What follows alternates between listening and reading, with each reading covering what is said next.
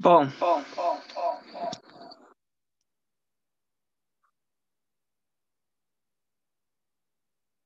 Sei, velho. Estamos ao vivo.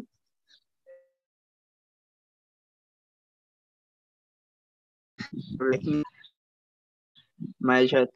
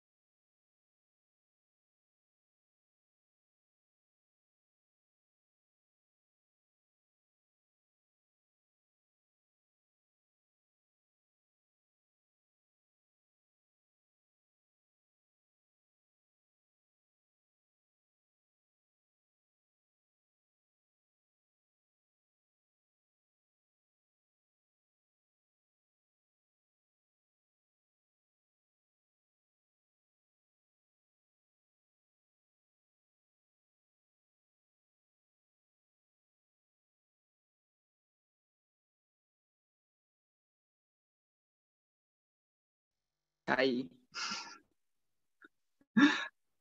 A internet está muito doida esses dias. Aqui em Floripa, pelo menos. Mas é isso, já passo de novo aí, passo pro Johnny para para puxar a nossa conversa aí desse encontro. Certo, meu querido. Obrigado, viu? Gente, bom dia. Bom dia para todas, bom dia para todos, bom dia para todos os presentes. É, eu queria pedir para quem se sentisse à vontade, obviamente, é, se puder ligar a câmera ou, enfim, para a gente poder ter esse, esse compartilhamento. Massa, obrigado. É, só para a gente poder se conhecer também um pouquinho, já que tem essa essa ponte grande, né? Essa distância grande, mas a gente está aí nessa luta por construção de pontes. Ai, que bom, bom ver, ver pessoas. é, bem, pessoal, eu, eu pretendo começar, antes de mais nada, saudando as, as Yalorixás que, que regem minha cabeça, pedindo licença a elas para poder iniciar essa fala, é, esse momento de troca, na verdade, esse bate-papo nessa manhã, pedindo que elas estejam presentes e me ajudem nesse processo aqui de, de fala junto com vocês. Acho que nenhuma ação da minha vida é pensada sem, sem elas ou sem qualquer divindade, qualquer é, qualquer uma dessas entidades que me acompanham. Eu aproveito para saudá-las aqui.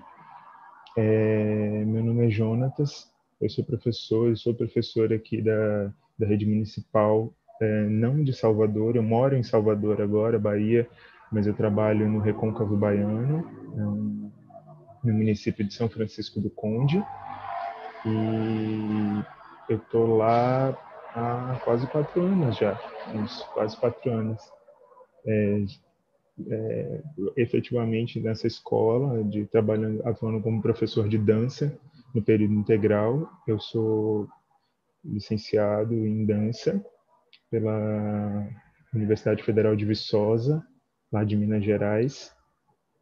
Hum, que mais?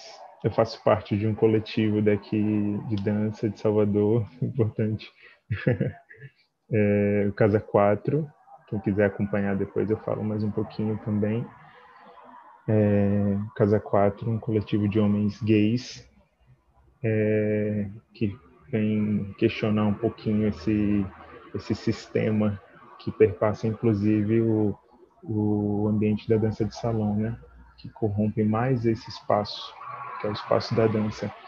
E hoje eu sou graduando é, em psicologia também.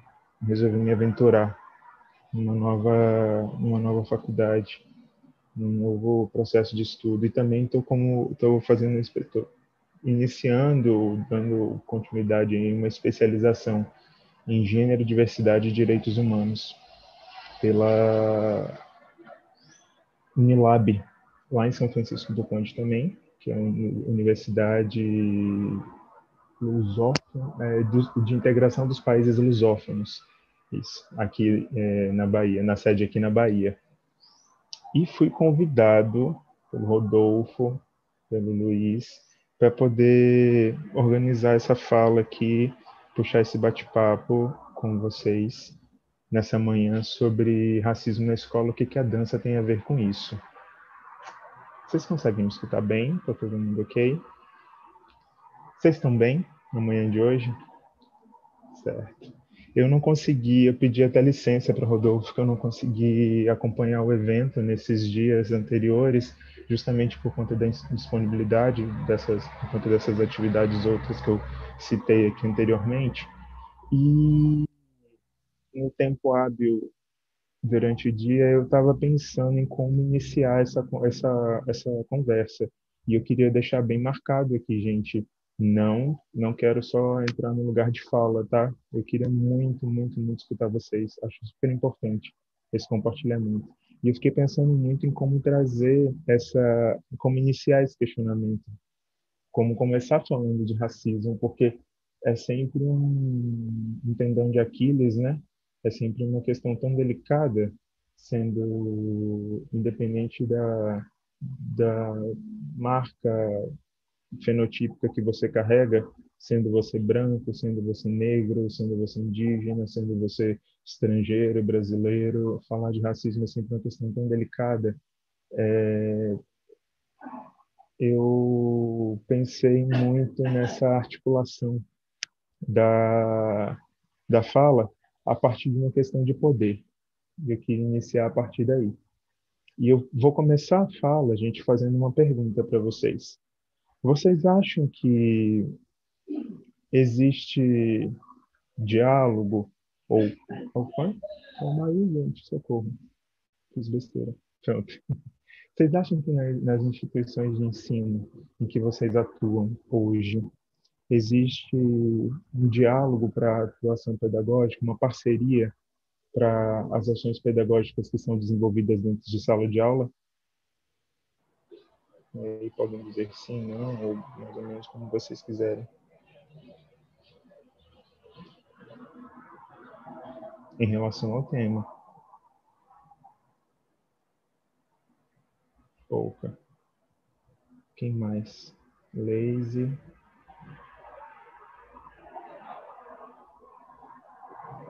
Vocês acham que ocorre uma articulação, é, um debate sobre dentro dos espaços em que vocês atuam? Bem pouca, certo. Mas os profissionais eles estão minimamente articulados em outras questões para atuação ou, ou, a, ou a junção acontece só acontece só por conta das diretrizes que são norteadas a partir do do plano político pedagógico ou é intermediado pelo, pelo que a, a, a coordenação pede ou sugere e as atuações acontecem de maneira é, individual dentro das salas de aula. Perfeito. Perfeito. É... Deu aulas em escolas de dança Perfeito. Mas mesmo nessas escolas de dança, Paula, essas, essas articulações são extremamente necessárias. Sim, mas para diretrizes. Obrigado, Ingrid. Então, gente, é, eu queria começar falando sobre racismo dentro das escolas ou dentro dessas instituições, é, delimitando ou marcando o lugar do racismo como uma relação de poder, estabelecê-lo, marcá-lo definitivamente como uma relação de poder em que a gente ainda perpetua, em que a gente ainda reproduz, a gente ainda é refém e a gente ainda é, acaba acaba sendo estando sujeito a todos os inúmeros os aspectos que o racismo é, acaba é, essas delimitações de raça acabam impondo na gente no nosso fazer.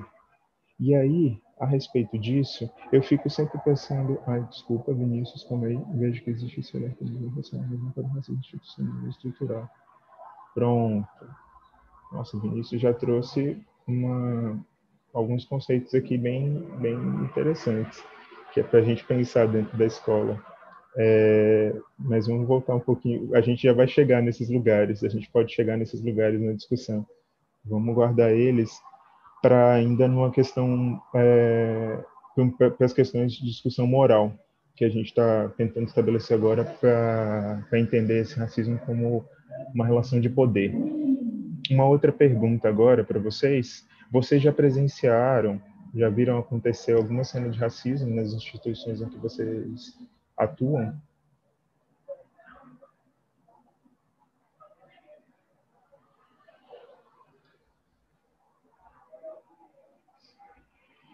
Muitas. Caramba, que delicado. Certo. E vocês acham que. É verdade. Ah, desculpa. Da gravação, né? Perdão. É, eu iniciei um debate sobre a diversidade cultural com enfoque às, é, culturas afro-indígenas junto com os colegas de Sociologia e Arte, sobre educação física. Massa, Luísa. Massa. Prazer. Vejo que existe a jura, já sim. Ok. É, vocês acreditam que esse contexto é, é, diferente aqui em Salvador, pessoal?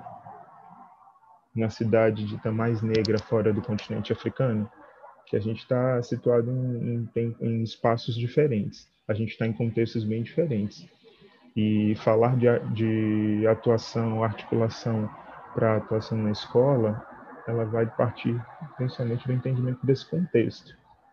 E eu queria entender um pouquinho o que, que vocês acham, se vocês acham que aqui em Salvador, nessa atuação, ou pelo menos como, é, como eu falei, São Francisco do Conde é Recôncavo Baiano, mas também é região metropolitana. Em alguma medida ele entra na como, como Salvador. E acredito que é nacional, racismo estrutural, certo?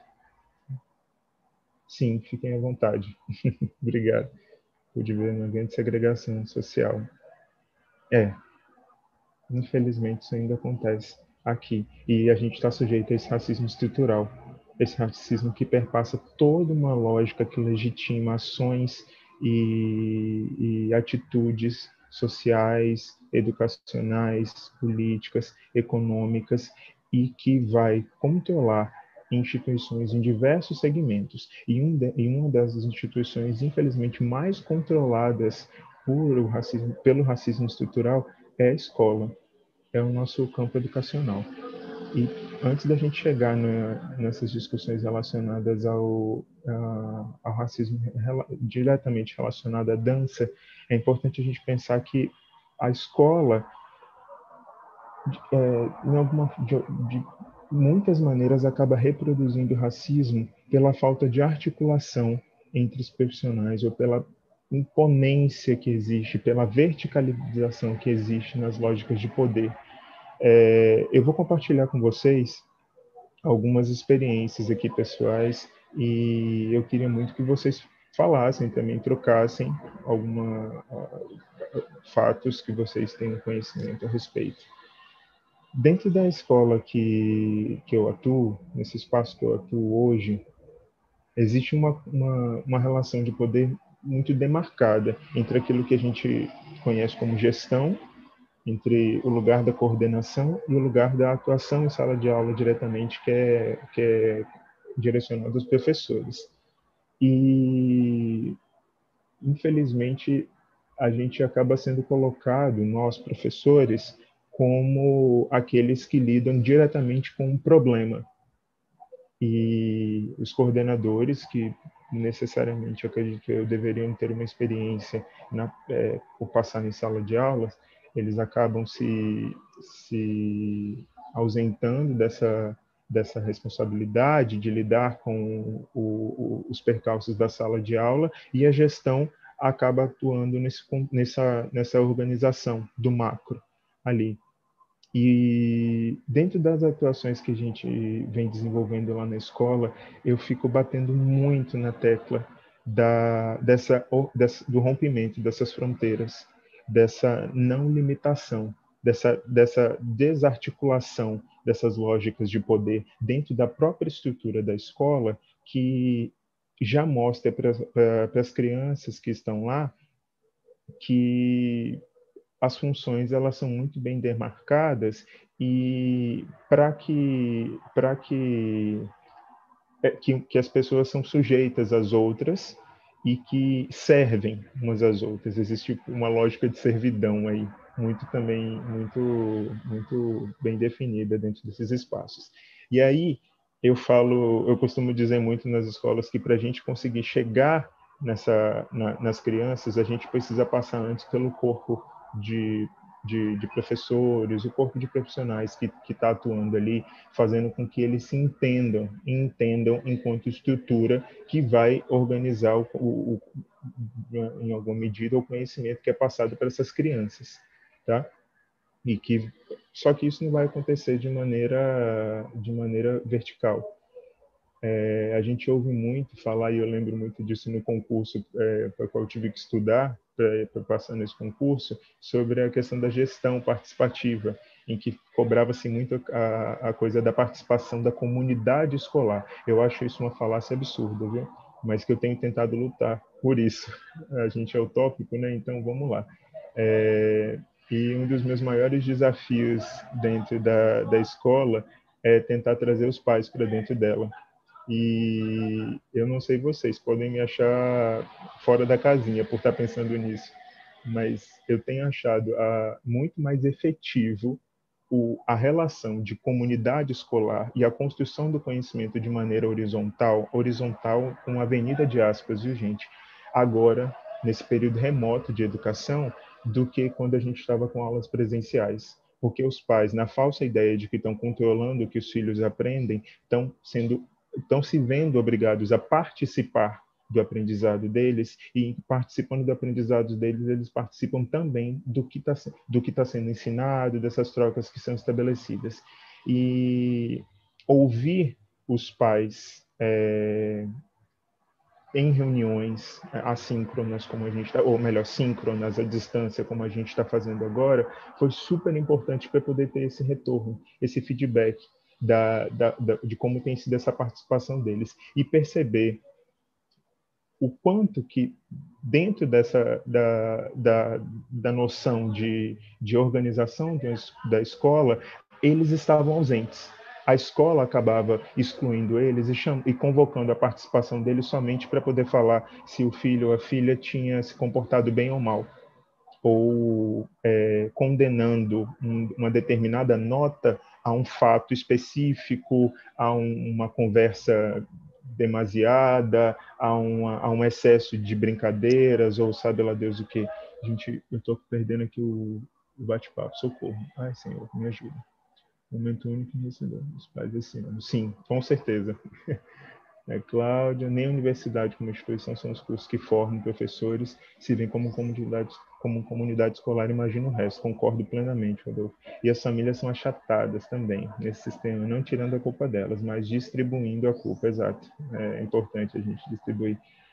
Interessante a participação dos pais nos assuntos escolares, não só essa questão de conduta. Ah, os pais deveriam estar inseridos desde o início, no processo de escolha do que, que os filhos iam aprender e como eles iriam aprender porque quando a gente fala, e aí fazendo a relação com, com o que eu tenho, que eu estou tentando construir, com esse entendimento da lógica de poder que é estabelecida a partir do racismo, que é esse instrumento de controle que, que é, tem segmentado a nossa sociedade entre brancos e não brancos, principalmente entre brancos e não brancos né? E tem colocado desumanizando pessoas a partir de suas características fenotípicas ou dos, lugar, do, dos lugares sociais onde elas onde elas for, a que elas foram destinadas, essa lógica ela é, já não, não cabe mais em diversos momentos e a gente sabe disso, tá?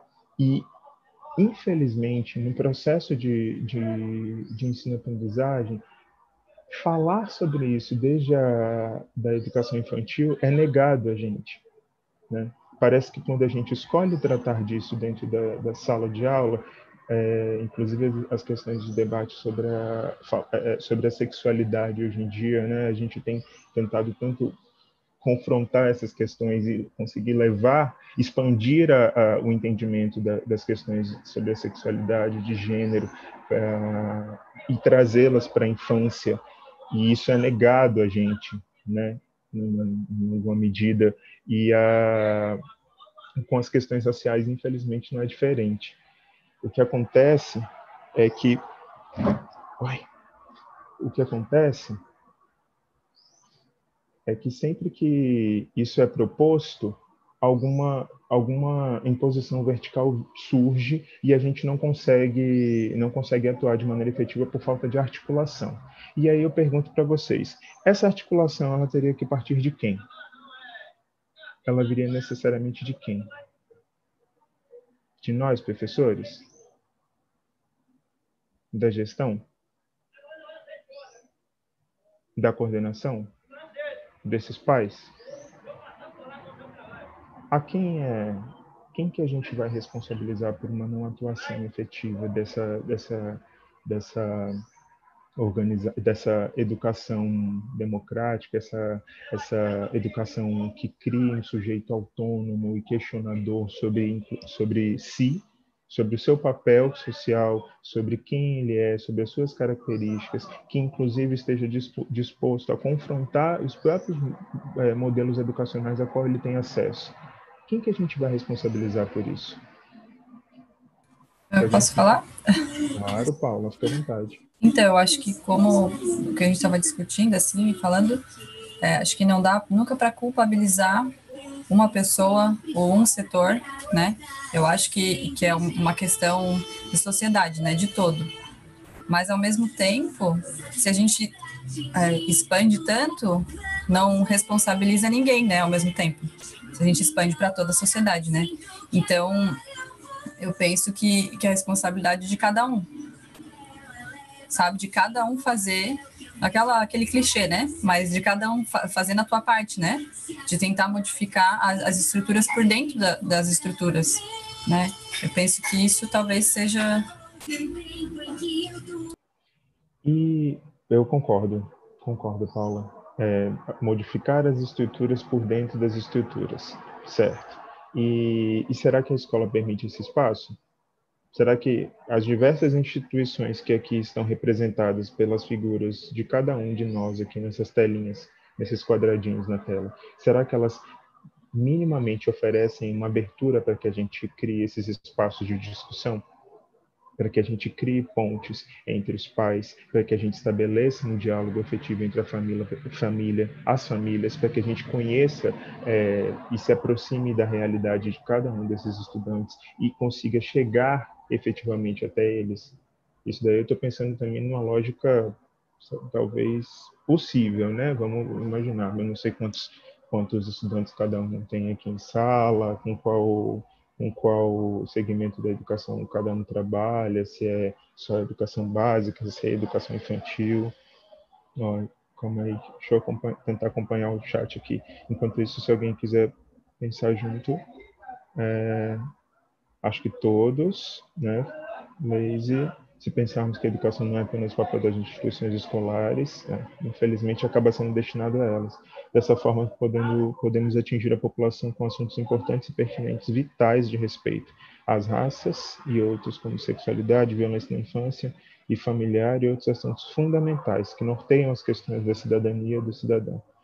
Isso foi da MAP e Rodolfo. Eu acho que toda a estrutura tem ranhuras, ainda que mínimas. Não estou dizendo que o mínimo é suficiente, mas algum espaço sempre existe.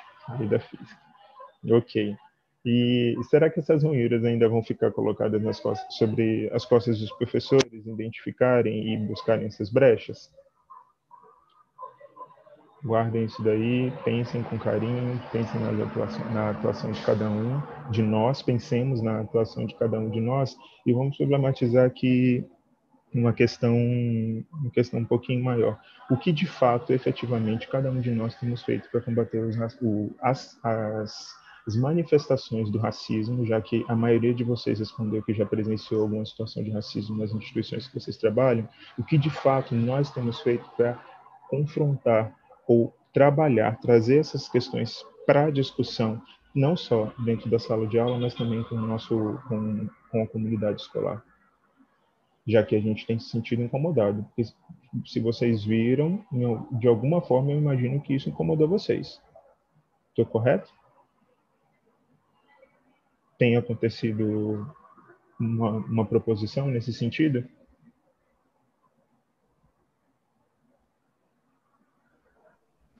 Professor. Pois não, Raquel, bom, bom dia. Bom dia. Então, eu sempre me senti, eu sempre senti que eu tive uma certa dificuldade na abordagem. As minhas conscientizações em relação a isso são tanto quanto pontuais. Por exemplo, aconteceu a situação, eu vou intervir de alguma forma. Mas é, eu não me sinto ainda com uma maturidade suficiente para abordar, por exemplo, na Semana da Consciência Negra, ou, é, né, num todo, assim, porque eu já vi situações de tentar combater o preconceito que, no meu ponto de vista, só pioraram, sabe?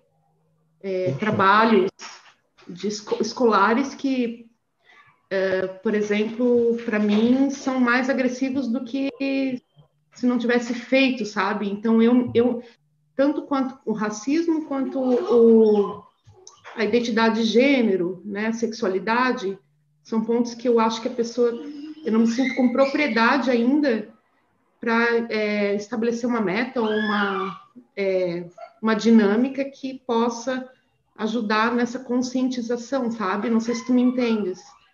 Uh, eu Entendo sim, perfeitamente, Raquel. Eu nunca vou esquecer o dia que eu estava passando no corredor da escola e, e, e, no, era, era a Semana da Consciência Negra, se não me engano. E tinha um, um cartaz escrito assim: somos todos macacos. E aí tinha um branco e um negro, assim, sabe? Eu, eu, eu me senti muito mal com isso, sabe?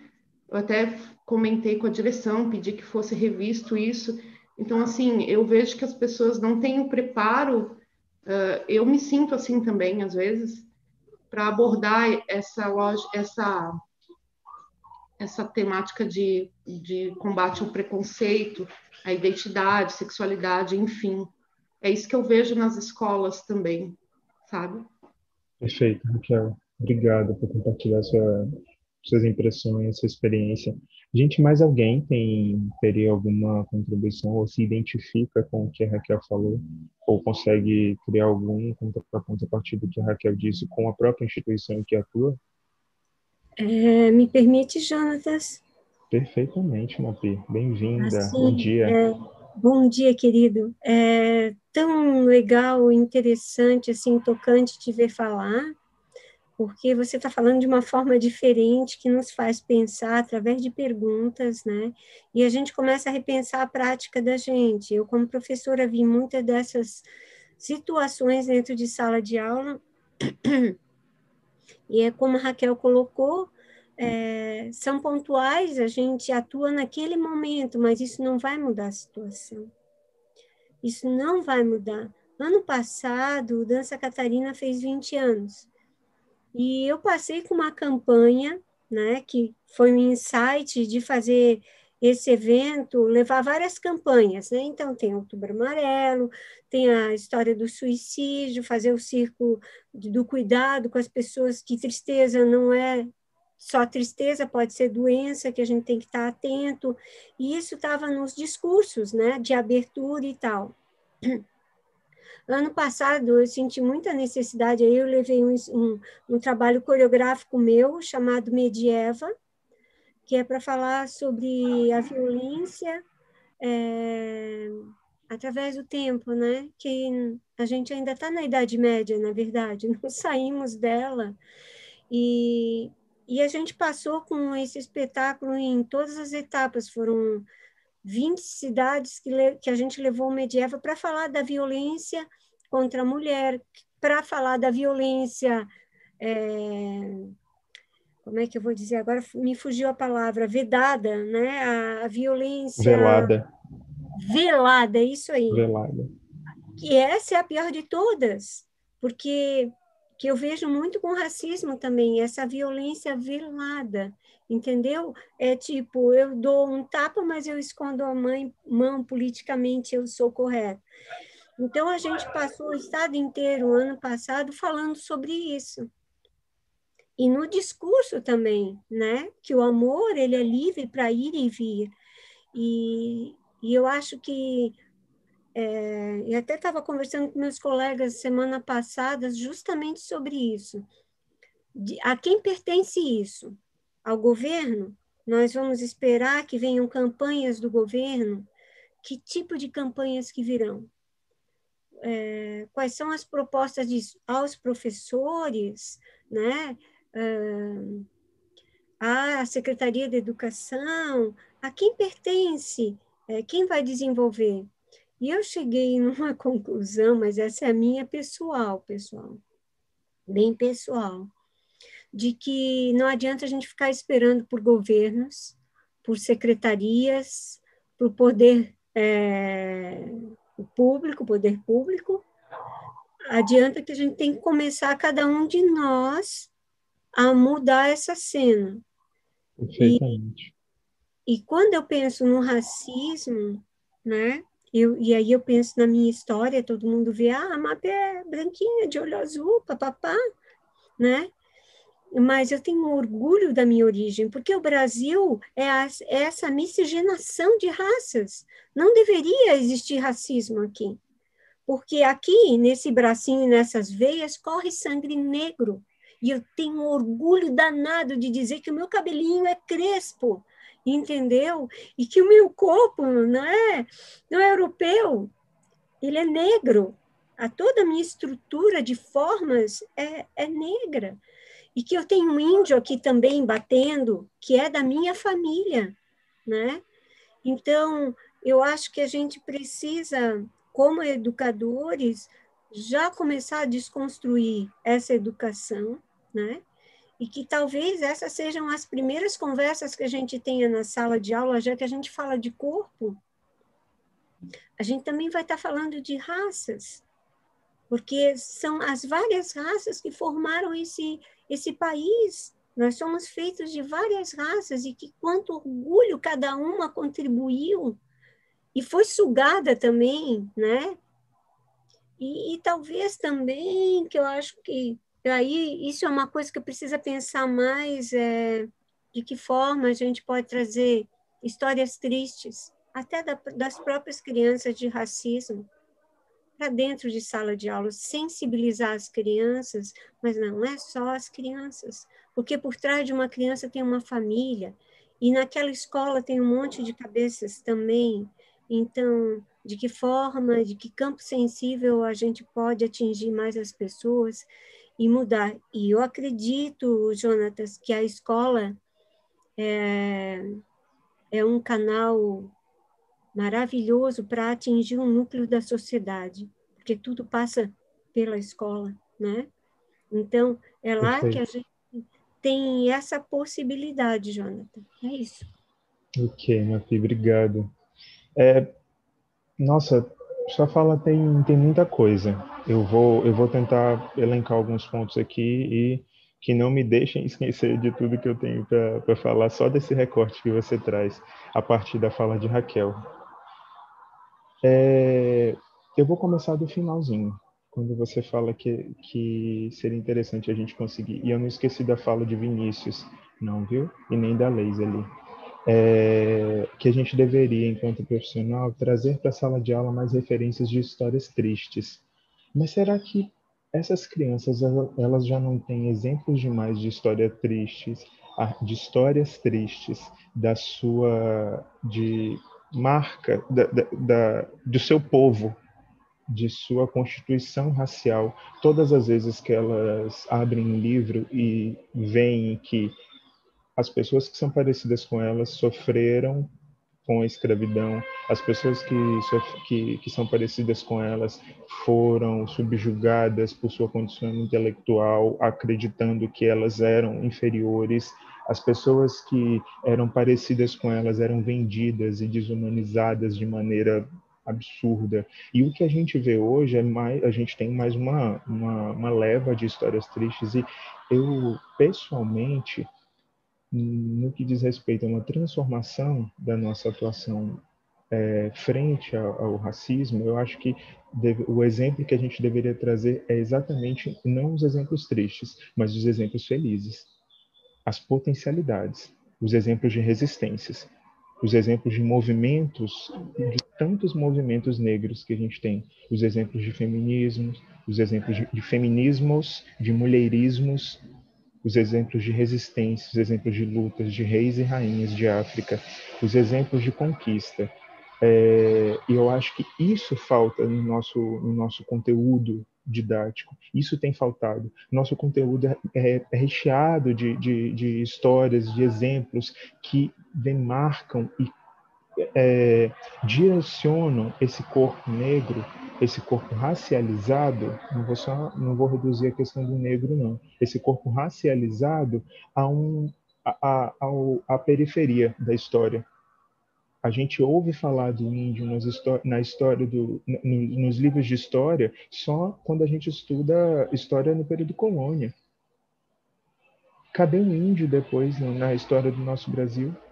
Onde mais a gente estuda? Porque a gente passa tanto tempo voltado para a história do continente europeu que a gente esqueceu de dar, de dar visibilidade para esses povos que estavam aqui, convivendo com a gente hoje, em pleno século XXI, está sendo completamente dizimado por conta de um projeto de genocida do, do nosso governo, que, se, que tem perpetuado desde o, a, a tomada do nosso país. Então, assim, talvez os exemplos que a gente pudesse buscar e devesse buscar para trazer para a sala de aula fossem esses exemplos negativos, esses, ou, desculpa, os exemplos positivos, os exemplos felizes, os exemplos que mostram exatamente o contrário, que são muitos, mas infelizmente a gente acaba voltando para esses lugares, demarcando a, a escravidão, colocando o negro nesses lugares, é, laser, calma aí, para não me perder na fala de Mapio, eu já leio aqui. É, você falou também sobre uma questão que me fez lembrar de Adilton Moreira, sobre racismo recreativo. É engraçado, ele é um jurista, é, tanto quanto Silvio Almeida, os dois fazem parte da. Tem, tem publicações na coleção do Feminismos Plurais, indico a todas aqui presente, a todos e todos. É, é uma literatura básica, necessária para o entendimento das questões raciais. Todos os oito volumes da, da, do, da coleção Feminismos Plurais. É, interseccionalidade, o que é lugar de fala, o que é racismo estrutural, racismo recreativo, é, é, enfim, e por aí vai. E quando ele fala de racismo recreativo, ele fala exatamente do tom jocoso que é dado ao lugar do, do, do racismo, da injúria racial. Quando a gente chama o, o negro de neguinho, quando a gente é, coloca a imagem dele sempre ridicularizada, seja como é, é, demarcando estereótipos, eu, eu, repito sim, Paula, posso até colocar aqui e disponibilizar, eu tenho o link deles todos em PDF, tenho todos eles em PDF, se vocês quiserem posso deixar disponibilizado, tá? A coleção toda, sem problema. E aí é, estigmatizam esses lugares e é engraçado porque, diferentemente da, do conjunto de, das leis de Jim Crow, que aconteceu lá nos Estados Unidos no período segregacionista, aqui no Brasil a gente não houve uma de, não, não, não percebeu um, uma demarcação histórica tirando o período da escravidão, obviamente, a gente não, não percebeu um período de demarcação histórica onde as pessoas pretas eram segregadas, onde as pessoas pretas eram separadas e vistas como outro e eram desumanizadas. Pelo contrário, a gente vê essa falsa democracia racial, nesse mito da democracia racial até hoje, e a gente convive com isso aos risos e abraços e beijos e, e uma convivência relativamente é, é, forçosa até que até determinado momento, porque Por exemplo, as questões do racismo, ela, como eu falei no início, elas não vão estar tá não vão estar tá relacionadas só àquelas questões morais que a gente entende. Por exemplo, uma criança foi foi chamada de macaco. É, o racismo aí não está só na atitude dessa criança, de uma criança em discriminar a outra. É, uma, um cartaz como esse na, no corredor de uma escola me soa tão agressivo, é de uma violência tão grande, para mim merecia que toda a escola parasse e fosse questionar isso. Para além de quem colocou, quem teve a ideia de colocar, mas como as crianças estavam recebendo isso, de que forma essas pequenas atitudes acabaram naturalizando a ideia de que uma raça tem direitos sobre a outra e que pode exercer controle sobre a outra, que ela é superior sobre a outra, sobre outras, né? E isso a gente vê diariamente quando a gente senta com nossos alunos na sala e pede para eles abrirem os livros. Não vou falar só aqui do campo da história, mas isso está em todo o nosso campo educacional porque a gente é extremamente contaminado pelo, pelos ideais europeus de pensamento. Né? E o que a gente e aí a gente entra no campo do epistemicídio, né? Que é essa morte, essa esse roubo da nossa história, da nossa da possibilidade da gente contar a nossa história, da possibilidade da gente produzir o nosso conhecimento, de que o conhecimento do povo negro seja validado. Então, assim, o racismo ele vai passar por diversos campos. Ele está ali como uma, uma, uma injeção que quando cai numa, numa na, atinge a veia correta, pronto, não tem mais onde é, não tem salvação. Foi, é muito letal. Então a gente vai. É, calma deixa eu tentar voltar aqui para falar do, do Vinícius. Pronto, Vinícius. É, aí eu vou, eu vou tentando criar uma, uma associação aqui entre as falas. Para a gente pensar nesse incômodo, né, na, na, quando a gente considera a letalidade desse veneno que é o racismo hoje para a nossa sociedade, que é essa divisão de raças, que é essa separação do ser humano entre o branco e o não branco, é essa separação entre o europeu e o não europeu, porque aí, aí é, até colocou essa questão. É, a questão do branco aqui no Brasil é muito delicada, porque o branco no Brasil ele é branco no Brasil, a gente é marcado por diversas outras influências é, geno, geno, genéticas que vão influenciar no nosso, nos nossos traços fenotípicos. E no momento em que a gente atravessa essa fronteira delimitada também por homens brancos cis é, a gente vai se, se, ser confrontado com isso. Quem é você aqui? Você é mais um latino? Você é mais um é, de onde você é sabe? Você não faz parte desse lugar. E aí a gente vê mais uma vez essa questão racial expandindo a, a, a nossa discussão para além do, do, do negro, do, do, negro e do indígena, certo? Deixa eu tentar focar aqui no incômodo do Vinícius, quando ele fala de ações quanto a isso. Em relação a esse incômodo, eu venho pensando muito a respeito dessa, dessa lógica de silenciamento que a gente tem escolhido perpetrar nas nossas escolas. Uma, um ritual, é quase que um ritual pedagógico né, do silêncio, que até a Benilda Brito, no seu livro Negras em Confidências, que ela fala isso. Esse ritual de silenciamento que acaba fortalecendo o racismo, que, em que muitas vezes a gente lida, é, se depara com uma situação, uma, uma, uma situação, um evento que demarca evidentemente o racismo e se choca ou trata ele de maneira muito específica e nada mais é feito. Ele não é abordado de maneira ampla, geral. E aí eu posso trazer um exemplo bem pessoal, não tenho problema em compartilhar isso com vocês, que também diz muito respeito a esse livro que eu falei dela, dos Negras em Confidências, que é um, ela é organizadora junto com o com o Valdecir Nascimento, isso, que é, um, na verdade, um relato de pessoas, de professores e professoras que sofreram racismos, racismos na infância. E o racismo ele fica incrustado na alma, ele é muito delicado porque é interessante. Eu, hoje eu tenho 30 anos de idade e eu consigo dizer para vocês, é, datar para vocês uma situação específica em que contrariamente à minha atuação, ao meu, a minha, aos meus traços de personalidade, digamos assim, eu acabei, eu lembro de uma situação em que eu acabei sendo violento na escola e obviamente não me orgulho disso, mas por ser costumeiramente chamado de macaco, né? A bisavós era chamada era chamado de macacos, avós eram chamados de macacos, pais eram chamados de macacos. Eu sou chamado de macaco até hoje. Eu tenho, infelizmente, eu sei que muitas das crianças que a gente eh, tenta educar hoje em sala de aula são chamadas de macaco também, e essa desumanização é muito presente. E é sobre isso que a gente está falando aqui. Como que a gente luta contra essa lógica. Então, eu fui, eu fui num, num, dado momento específico, eu lembro do nome da pessoa, eu lembro das características dessa pessoa, inclusive era um, um, homem negro, uma criança negra também na época, com uma tese um pouco menos retinta do que a minha, que se dirigiu a mim usando esses termos e foi um pouco mais incisivo e não foi muito feliz, não me, talvez não tenha me pegado num dia tão legal nesse dia, e eu acabei agredindo fisicamente. Como eu falei com vocês, não mergulho nem um pouco disso.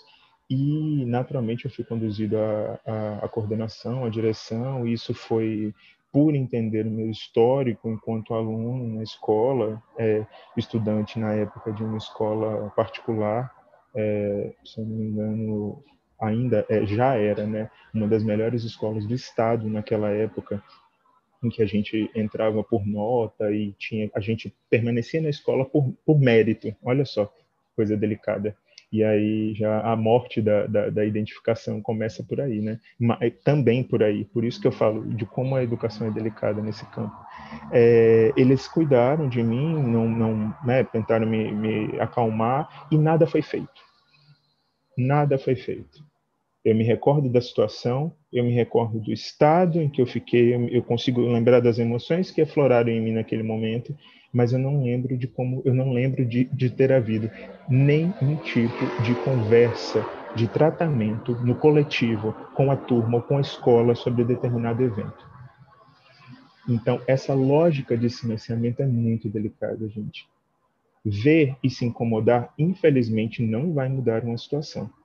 E justamente por ver, por ver como por a, a gente é, ter acesso e ser espectador desses diversos incômodos que a gente percebe na sociedade de hoje, é que talvez a gente continue contribuindo e favorecendo uma lógica de, de desgoverno, uma lógica de, de racismo, uma lógica de de transfobia, uma lógica de machismo, de sexismo, de distinção, de ruptura, de diversas formas.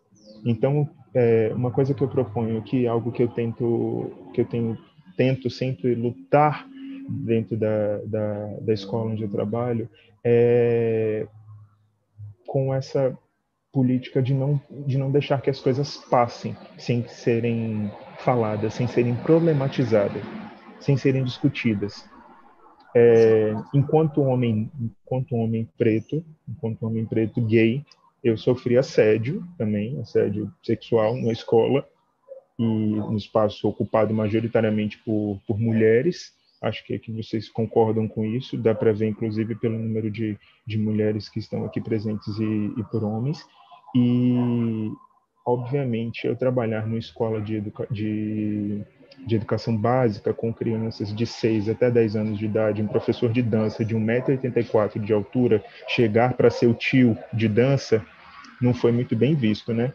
Os pais olharam para mim e falaram: não, esse cara não vai dar aula para minha, minha filha, para meu filho.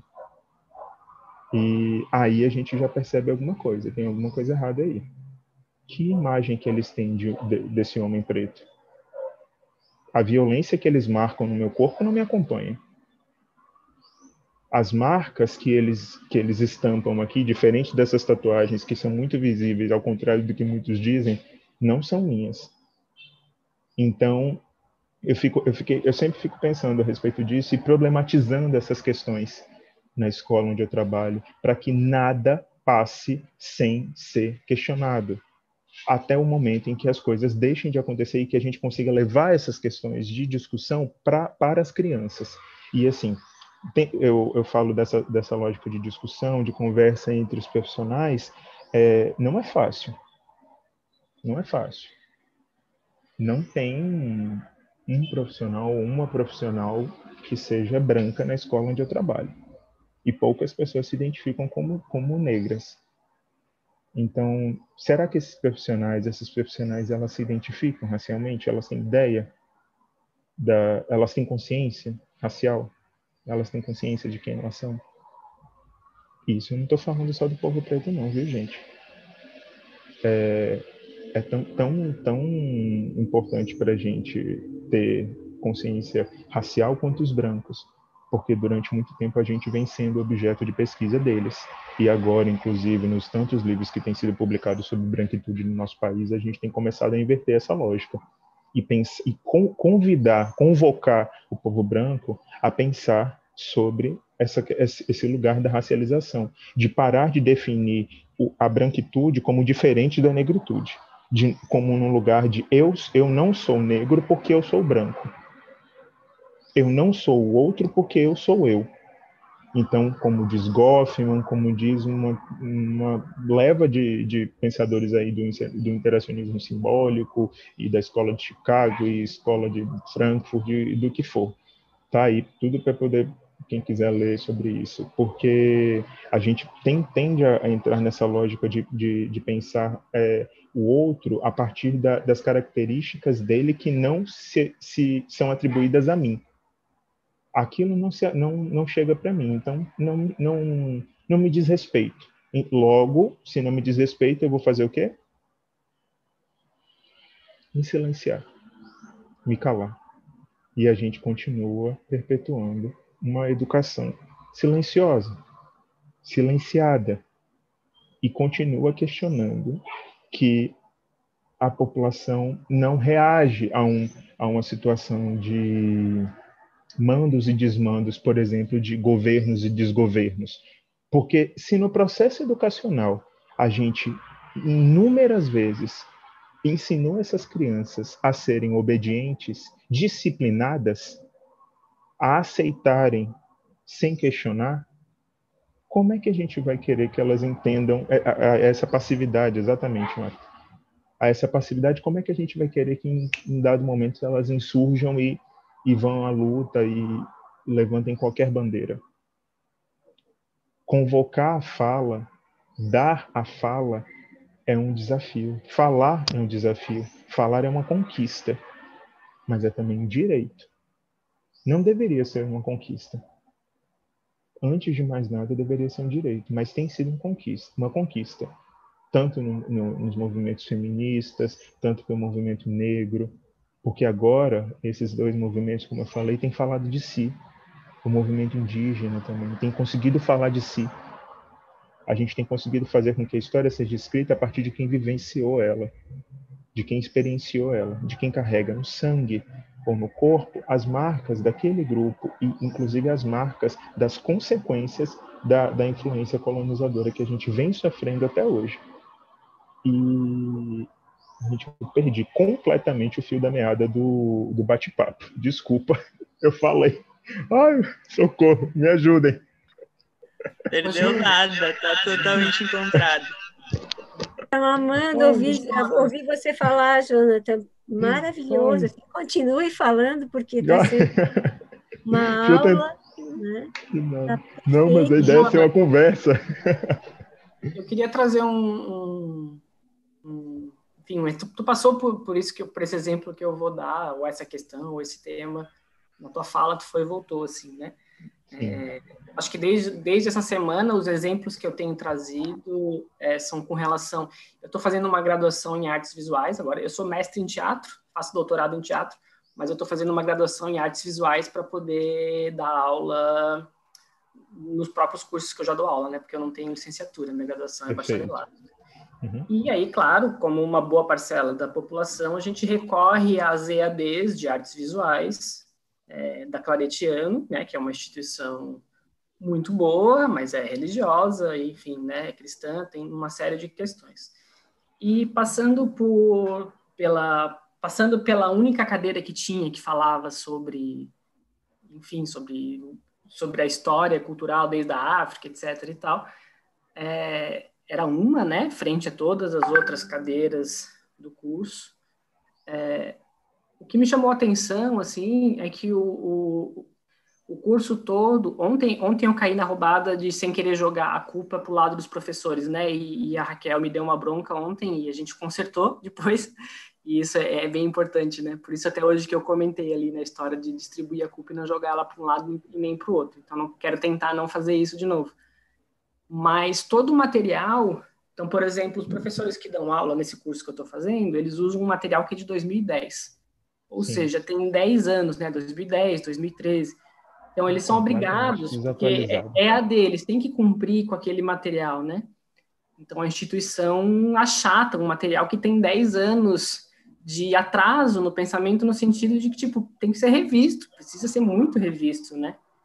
É, e aí, quando chega, né, em, todo, em toda essa temática, ela passa de um jeito, assim, que, tipo, é, chega a ser tolo, assim, porque, tipo assim, ah, a gente tem que respeitar a diversidade cultural? Sim, acabou o primeiro conteúdo, vamos para o segundo. Tipo assim, chega a ser... E o que e o que eu tentei discutir, mas não foi para frente, porque na outra grade, na outra cadeira que era sobre a história da arte, que vem lá né, da Europa, etc. e tal, não se percebe que aquela história da arte é uma história branca, colonial, etc. e tal, né? É, hoje tem-se, por exemplo, falado, ah, existe a filosofia negra, existe a filosofia africana, existe a filosofia indígena, existe um filósofo egípcio lá que é muito mais antigo, que eu não sei nem o nome dele, tem um enfim, existem outras correntes, né? Então existe. E quando eu cheguei na história da arte dentro do curso, começava como? Ah, quando os portugueses chegaram no Brasil, teve um boom cultural. Teve um boom cultural. O que, que as pessoas quiseram dizer com esse boom cultural, é. né? Isso está escrito, né? Está no material que a gente tinha que estudar e, e ler para a prova. Então teve o tal do boom cultural e passou a se ter muito mais arte, cultura dentro do Brasil com a chegada dos jesuítas. Então, é, é, é e, e provavelmente todas aqui, todos aqui passaram, porque tem bastante gente das artes visuais, passaram por essa leitura, né? E ela tá lá, ela continua lá. É, e os professores às vezes são obrigados, ou, ou, às vezes nem percebem também, ou às vezes não tem esse espaço, né? Não é, não é, não é culpa de ninguém. Mas eu fiquei é, lembrando, enfim, te ouvindo falar um pouco o quanto porque é, é, obrigatório, né? Agora ter a, história da África, etc. e tal, nem sei como é que chama a componente, mas é. Mas não é, não, não, não é isso também, né? Não, não sei, né? Fiquei lembrando disso. Não é só dizer que, que é obrigatório o, o, o estudo e o, é, o ensino da, da história da cultura dos afrodescendentes, mas como que esse ensino vai ser passado? Porque dizer para nós, professores, que fomos acostumados e fomos educados, inclusive doutrinados, disciplinados, é, e tivemos a nossa visão cerceada é, para e dirigida né, para a história europeia, para todo um desenvolvimento cultural, filosófico, ah, tudo no que diz respeito. Nosso exemplo é, euro, é eurocentrado, norte-americanizado, e mas como é que a gente foge disso? É, recentemente, no, agora no curso de, de, psicologia, eu tive contato com um, um livro que é referência no, na história do desenvolvimento do, do, na história do desenvolvimento humano, e a gente passa né, pela infância, adolescência, é, jovem adulto, adulto maduro, é, idoso, essa inclusive né, marcando a terceira idade como uma conquista, porque antes não se vivia tanto, né, e a gente falando dessa dessa velhecência, que é uma segunda adolescência. É, é, o, todo todo o material ele é pautado em uma referência das expectativas de vida, da qualidade de vida e, de, e das características que giram em torno de um modelo norte-americano. Então a gente não consegue, é, não conseguiria, fazendo uso somente desse, do, do arcabouço que está ali dentro daquelas páginas, adentrar no nosso contexto. Mas no momento em que a gente aponta e diz, olha, isso daqui não é suficiente, e além desse material a gente traz outras coisas e fala, agora a gente vai fechar o livro e vai discutir, a gente já está problematizando, a gente já está fazendo a diferença.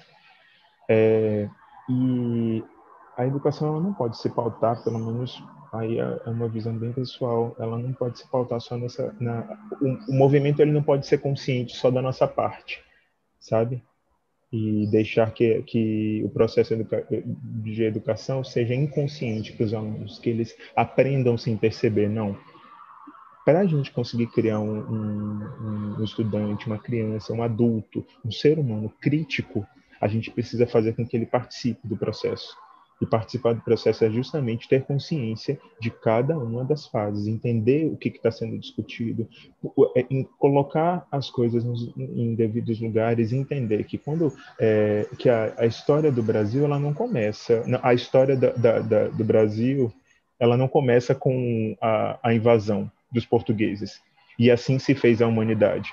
Um navio chegou e assim se fez a humanidade. Não, peraí, tem alguma coisa errada. Se, se, se você lê que já existiam pessoas aqui e chegaram outras, já tem um negócio errado. E aí coloca assim, fato, descobrimento. Um e um não são dois. Você perde completamente o, o, a, a, credibilidade se você dizer, é, ao dizer que uma pessoa está no lugar que ela já existia, que antes dessa, dessa invasão acontecer, existiam pessoas e no momento em que elas chegam, elas estabelecem um marco de descobrimento. E agora ela, esse lugar me pertence. E desde então a gente vem passando por esse processo de lugar, do lugar de pertencimento. Eu pego, eu vejo, eu descubro e tu tomo para mim.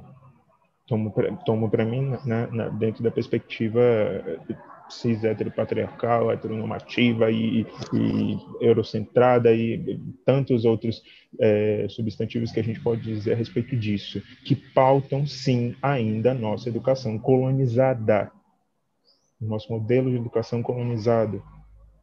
E aí, no momento em que pedem para a gente trabalhar uma lei específica que fale sobre a cultura e a história de África e não dão aparatos ou instrumentos para a gente, não fornecem subsídios para que a gente tenha conhecimento disso e consiga traçar a, a, a, as convergências entre. Sônia? Okay. E traçar as convergências é, entre essa, essa nova história e o que a gente foi que foi apresentado para a gente, eu não posso simplesmente anular um conhecimento e falar não agora é esse. Não é assim que funciona, gente. A gente é a gente é um ser humano. Nós somos seres humanos aqui, cada um marcado por diversas experiências. Essa experiência aqui de uma hora e meia que a gente está tendo não vai chegar da mesma forma para cada um de nós. Nós somos agora 30 participantes, são 30 experiências subjetivas de um fato, de uma discussão, que vai, que não está ligada só ao que eu ou qualquer um de nós estamos falando aqui, mas está ligado também aos atravessamentos, às intersecções que vão ser tratadas do que está sendo falado com as histórias de cada um, com o que cada um e cada uma viveu que vai fazer com que a gente feche os olhos depois e fale, nossa, é verdade, tal fato já aconteceu e eu não fiz, ou não, tal fato já aconteceu comigo e, e eu presenciei uma situação e eu agi dessa forma, tá, será que eu poderia ter agido de outra? Não é pensar só eu deveria ter agido, mas é agir. E como agir é não, não se silenciar, não ser calado. O sistema está agindo justamente no momento em que ele silencia a gente. O sistema está agindo justamente no, no momento em que ele faz com que a gente não reaja a lógica de, de, de, passividade, como foi colocado aqui, de onipotência, de, de, de, de, completo, completo descaso, inclusive, de ver e só compartilhar, de fazer lá números de, olha, que mais uma pessoa sendo vítima de tal e tal tal atrocidade, só faz com que a gente seja espectador das violências e de, das mais diversas atrocidades que a gente só sabe contemplar hoje e curtir. Eu sempre fiquei pensando a respeito disso. Quando eu vejo uma barbaridade como mortes ou questões bem esdrúxulas, assim, sabe? Bem quase que grotescas a respeito de, de situações. As pessoas compartilham. O que significa o curtir? Curtir significa, nossa, que negócio. Ou, pelo amor de Deus, eu não quero curtir isso, eu não, não vou compactuar com isso. Mas não, eu curti, eu vi, eu tô sabendo do que é, viu? Eu sei, ah, não, eu vi isso. Mas será que eu li, eu me informei? Como é que aquilo me atravessou? O que, que eu fiz quando eu recebi aquela informação? Será que eu quero aquela informação só para poder estar numa roda de amigos e dizer, ah, eu vi isso sim, que agora é assim, né, no telefone, ou aqui, no vídeo chamado. A gente não pode nem estar numa mesa de bar. Ah, minha cerveja. Enfim. É, e aí, como é que fica? Como é que a gente fica nessa situação?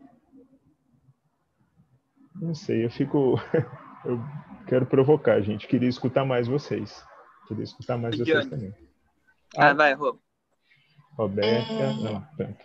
Olá, bom dia, Jonas. Estou adorando te escutar. É, eu achei muito legal o, a, a, questão que o Vinícius colocou no chat, né? E, e a maneira como você está abordando sobre silenciamentos, né? E como somos silenciados e passivos, enfim. É, respondendo, eu fiquei pensando muito né, na sua primeira pergunta, como é que a gente aborda. E eu, além de ser dançarina, né, eu sou pesquisadora de ritmos afro-brasileiros e da cultura mandengue do oeste africano. E também sou geógrafa, sou professora de geografia. Então, eu, eu em sala de aula, é, eu tento trazer a beleza da África e, e, e dessa herança que a gente tem aqui, né? mas é muito curioso porque eu lido com o, o, racismo na minha casa, com o preconceito na minha casa, né? Então, aqueles almoços de domingo ainda tem a piada racista, a piada homofóbica, né? E, e daí eu fiquei pensando nessa questão de, nossa, então, mas então no grupo do WhatsApp da família eu também devo colocar vídeos e belezas uhum. africanas, né? acho que está me faltando isso, está me levando a pensar, né, essa conversa. E, me levando a pensar também é, que no retorno que vários dos meus estudantes trazem, é, às vezes é, às vezes até gestual apenas, né, não, não somente na fala, de não se afetar pela, pela, cultura africana ou afro-brasileira, né? E, e, assim, caramba, então o que, eu devo fazer, né? Eu devo persistir, né? Eu acho que sim, porque é...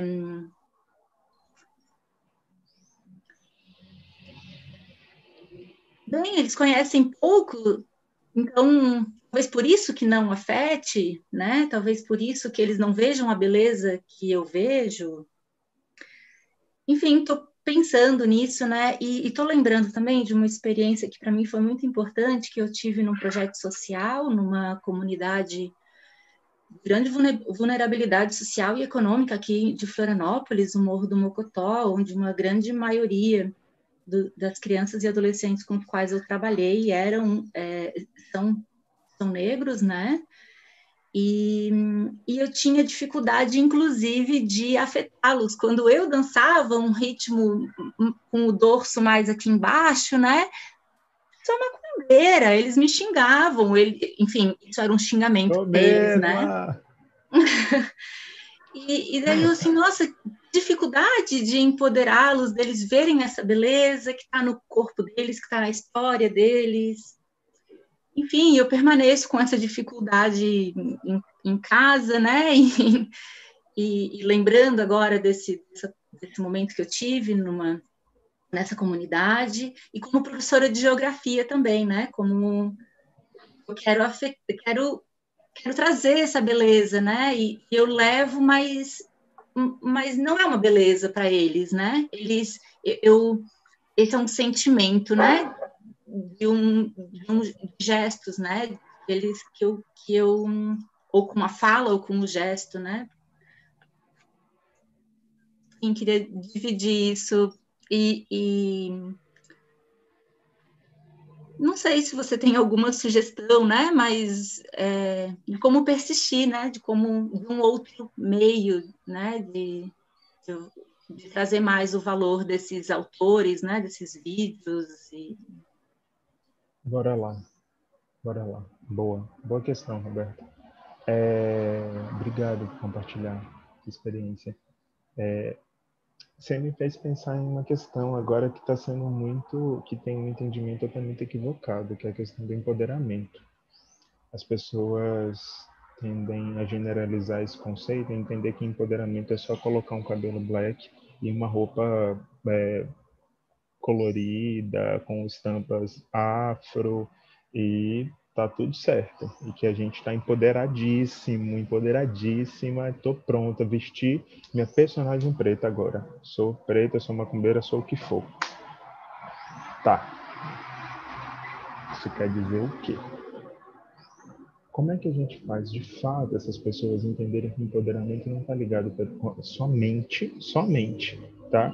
Porque passa assim pelo campo da beleza, passa assim pelo entendimento de que é, as características fenotípicas são lindas, são maravilhosas e que foram negadas em detrimento de outras, em detrimento de outra, né, especificamente.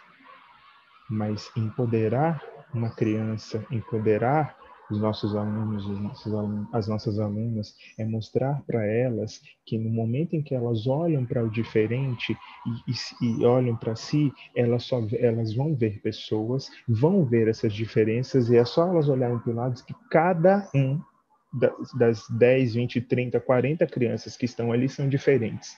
Não existe um grupo de os brancos, os, os menos brancos, os, os, os pardos, os, os negros, os negros retintos, os, os hum, eu assim essa questão da, da racialização também é um ponto bem delicado, viu? Tem inúmeros autores aí que, que são contra isso pessoalmente, mas eu acho que a gente isso é uma questão para um outro para um outro encontro a gente falar dessas dessas divisões aí que não não fazem sentido que é mais um instrumento de poder de controle de disciplina, de, de um controle, né, para exercer um controle disciplinar sobre o corpo. Mas no momento em que a gente instrumentaliza essas crianças e convida elas e convoca, eu, tenho, eu já usei essa palavra três vezes aqui nessa, na fala de hoje, convocar as nossas crianças para a construção do entendimento e do conhecimento daquilo que a gente está pass passando para elas, para o conhecimento daquilo que a gente está compartilhando. No momento que a gente está compartilhando, a gente se isenta do lugar da pessoa que é responsável por, pelo, pelo, que é a única responsável pelo conhecimento. Entende que no momento em que eu coloco alguma coisa sobre a mesa, uma criança vai dizer, ah, eu já vi isso. Eu não vou só chegar e dizer, ah, legal, que bom. Não. Você já viu isso onde? Como? De que forma? Uma, é, Lutra é, trouxe uma questão assim, bem interessante, que é, eu, é delicado falar assim, ah, vamos falar sobre as questões raciais na dança, porque eu acho que tem a gente precisa pensar sobre as questões raciais dentro da escola, mas se a gente for pensar dentro da dança, é, o, o, município de São Francisco do Conde, que eu trabalho, lá no Recôncavo Baiano, é um município bem, é, bem precário, é, economicamente falando, e, engraçado que ele é o terceiro município mais rico do Brasil, porque é onde fica, é, tem uma uma, uma coisa de petróleo, como é que chama? Uma Alandulfo Alves, eu lembro o nome da, da coisa. Refinaria? Enfim, uma refinaria, obrigado. Uma refinaria de petróleo lá. E é o terceiro maior PIB do país, gente. Procurem, vocês vão achar. A arrecadação municipal daquele, daquela cidade ali é fora do comum sabe? Por isso que é um, um mano desmanda, é um negócio doido para quem, é, quem quer estar no poder, e é um negócio de apadrinhar gente. Eu sou é, primo de, de, quinto grau do vereador da cidade, ó, oh, prefeito é meu amigo, não mexe comigo não. Então, assim, tem umas coisas assim que você fica, meu Deus do céu, como é que eu vou trabalhar aqui? O que, que eu vou fazer? Senhor Jesus, me ajuda, orixá. Passa na frente. É sério. Porque tem é, esse sangue preto, né? Que toma conta e dita o, o poder hoje da, da, nossa sociedade. Ele até, até me perdi. Desculpa. Falar sobre dança nesse contexto é muito, é muito delicado, porque a gente entra. É, a, a, questão racial ela está dentro de todo, todo, todo o, o, campo da escola. E aí, quando a gente fala desses corpos, por exemplo, esses corpos, principalmente, que ocupam esses lugares, é, eu vejo crianças de 10, 11 anos que cuidam dos seus pais, porque não trabalham. Então, eu chegava, eu trabalhei outro, por morar em Salvador e trabalhar lá, de carro dá mais ou menos uma hora, uma hora e meia. Então, eu saía daqui de Salvador umas 5 e meia da manhã para chegar lá tranquilo é, é, e conseguir organizar a sala para poder começar, começar a aula às 8. E é uma escola de período integral, de 8 até as 4, 5 da tarde. E muitas das vezes esses alunos chegavam é, parecendo que eles eram donos de si. Eu acho que é, é a melhor forma de eu adjetivar isso. Que eles que cuidavam de si, eles eram responsáveis por si mesmos. Que não havia cuidado de um adulto, de um responsável. E muitas das vezes eles eram quem cuidavam, eram eles quem cuidavam dos próprios pais, que viviam em situação de vulnerabilidade, se expunham às, às questões mais delicadas que você puder imaginar. E falar, trazer um contexto de dança, falar para eles, olha, vamos eu, primeiro que eu, eu, não gosto de trabalhar na perspectiva de nenhuma técnica específica para para educação básica, acho que pessoalmente não funciona, tá? Tem todo o meu respeito a quem desenvolve, mas eu acho que isso isso cabe muito mais no contexto das escolas não formais, né? Das escolas não no, nesse ambiente de ensino do regular, em que a gente deveria construir uma, uma ideia de, de entendimento desse corpo. Então, para mim, a dança dentro da escola parte desse conhecimento do corpo, não só desses contornos, desse contorno físico que tanto que é tão geográfico quanto físico, sabe? Dessas fronteiras que me afastam de que me afastam de você, mas que também me aproximam no momento em que eu que, em que a gente se encontra. Tem uma fronteira aqui que, separa essa mão dessa, mas elas se imbricam, elas se misturam. Então a gente vai estudar agora quem constitui essa fronteira, tudo que dizem que, que, que gira em torno da, das fronteiras que estão aqui, o que que, quem, quem, o que que como que essa fronteira aqui se organiza, como que esse corpo, meu corpo como minha fronteira, que, que, contor, que contornos tem, que contornos tem essa fronteira? O que que ele diz para mim, sabe? Que, meu cabelo também faz parte das minhas fronteiras, então eu não preciso que, me, que fique me tocando meu cabelo não, é, não precisa ser espetacularizado, como muitas vezes acontecia. Eu não podia colocar meu, minhas tranças, meu mega, que já vinha gente pegando. Ai, que lindo, tira uma foto comigo. E a gente acaba sendo espetacularizado. É, eu não eu não sirvo de eu detesto essa ideia de de, de ai como é que fala ai gente me faltou agora o termo, eu vou lembrar, eu vou dar um exemplo para vocês me ajudarem a puxar aqui. Eu tenho uma aluna do segundo ano, segundo ano então deve ter entre 6 e 7 anos. Ela, eu lembro de tê-la visto uma ou duas vezes e por um tempo muito curto, sem mega hair. Eu vou repetir. Uma criança de 6, entre 6 e 7 anos, negra. Eu lembro de tê-la visto pouquíssimas vezes sem mega hair. Essa criança colocava uma, um, um mega enorme, geralmente até a cintura, em que quando logo que colocava pesava muito e dava para ver o incômodo dela. E inclusive essa era, essa era uma das desculpas, das justificativas que ela dava para não participar da aula, porque ela não queria bagunçar o cabelo. E e é delicado, porque aquele cabelo ali, ao mesmo tempo que eu penso, não, esse cabelo não, não, não, é, não, não é dessa forma que deveria ser constituído, porque é, pagou é meu. Se eu coloquei meu mega, tá na minha cabeça, é meu. Eu posso ter o cabelo que eu quiser. Mas que, qual é o cabelo dela? Qual é o cabelo que tá, que antecede esse mega? Que construção que os pais fizeram antes da, da inserção desse outro cabelo para dizer para a criança, olha, eu vou alongar ou vou colocar outro cabelo em sua cabeça. Será que essa criança aceitava o cabelo dela antes de colocar o, o que tinha? Aí eu já adianto a resposta para vocês, não. A postura dela era era era muito evidente, gente o, o embotamento, a, a, ela se fechava completamente quando ela ia de, quando ela ia com o cabelo sem, sem estar com nenhum alongamento. A, a, ela era menos comunicativa, até menos empática e não não socializava tanto. Agora, quando ela colocava o cabelo dela, aquilo transformava. Era como se aquele cabelo fosse a coroa, como se ela se enxergasse da forma como ela, gosta, ela gostaria que os outros a enxergassem, na verdade. O que está sendo passado para essa criança? É isso que eu pergunto.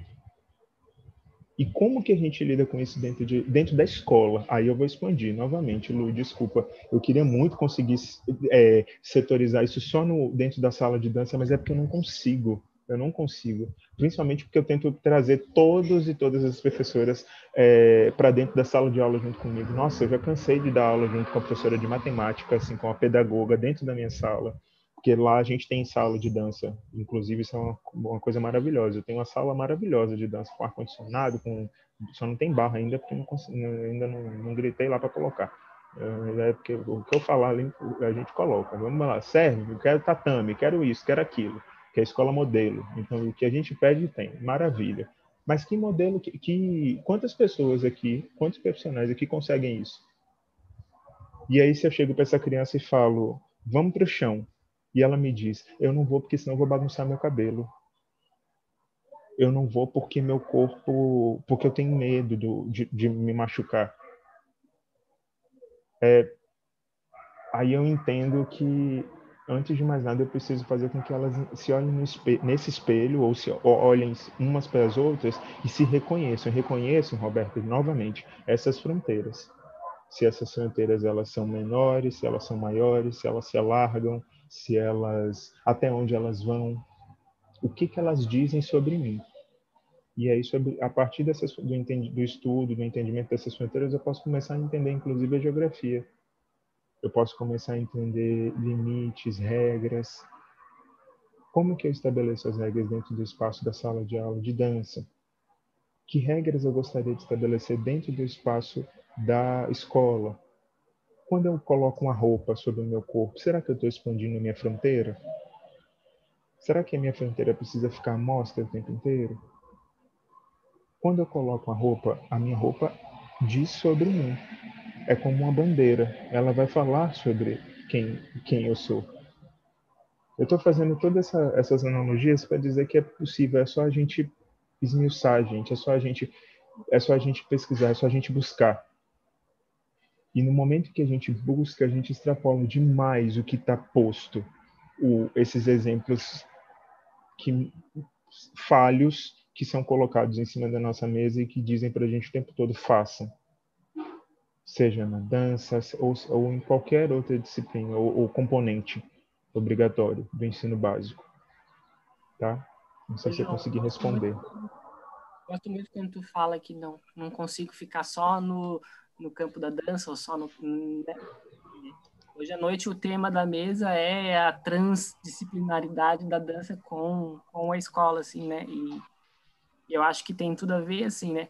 eu não sei para vocês na dança, mas por muito tempo, por exemplo, o tema de sexualidade, né? É como se tu deixasse a sexualidade do lado de fora da sala e agora a pessoa entra, né? A criança entra, vai fazer a aula e depois ela pega a sexualidade dela ali fora, né? Então a aula uhum. agora é de uhum. matemática, tu vai fazer matemática, tu deixa o teu corpo ali, as tuas questões, porque agora é só, né? E, e isso é uma questão é, que vem bem presente na tua fala e eu acho que ela é bem enriquecedora nesse sentido também. Eu. Vamos, Pia. Não, pode ir, pode ir. Não, pode ter, ter, termina. Depois eu falo. É só para complementar essa fala de Rodolfo a respeito da, da transdisciplinaridade, é uma prática que eu tenho tentado, que eu venho buscando, na verdade, desde o início da, do meu encontro com a sala de aula.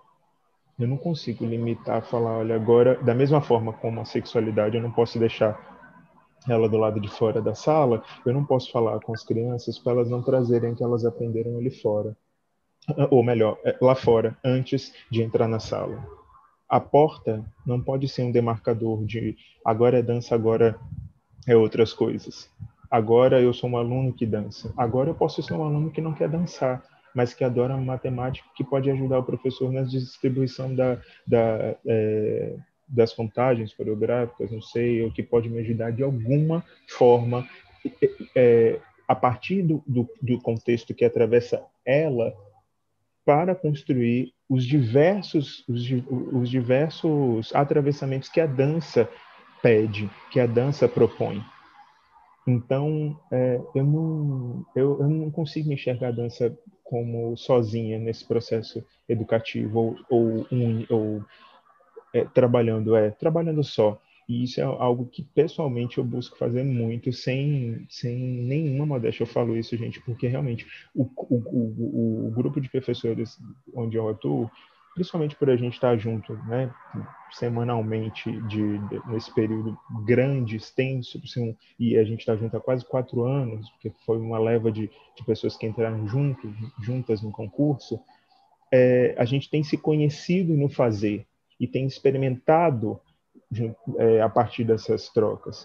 É uma, é uma, uma escola que oferece é, aos alunos e alunas a oportunidade de terem dança, artes visuais, música, é, canto coral, flauta, percussão, é, capoeira, é, jiu-jitsu, além de todos os componentes básicos. Então, assim, e, e sala para cada coisa.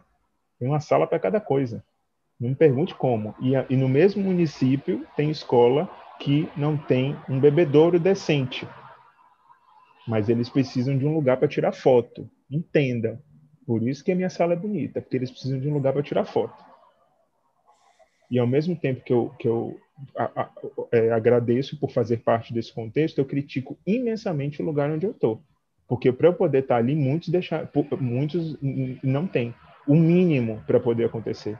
Mas quando no, no, momento que eu cheguei, tá, eu só via chegando eu e mais um bocado de gente para colocar coisas. Assim. Não para de chegar, é uma loucura.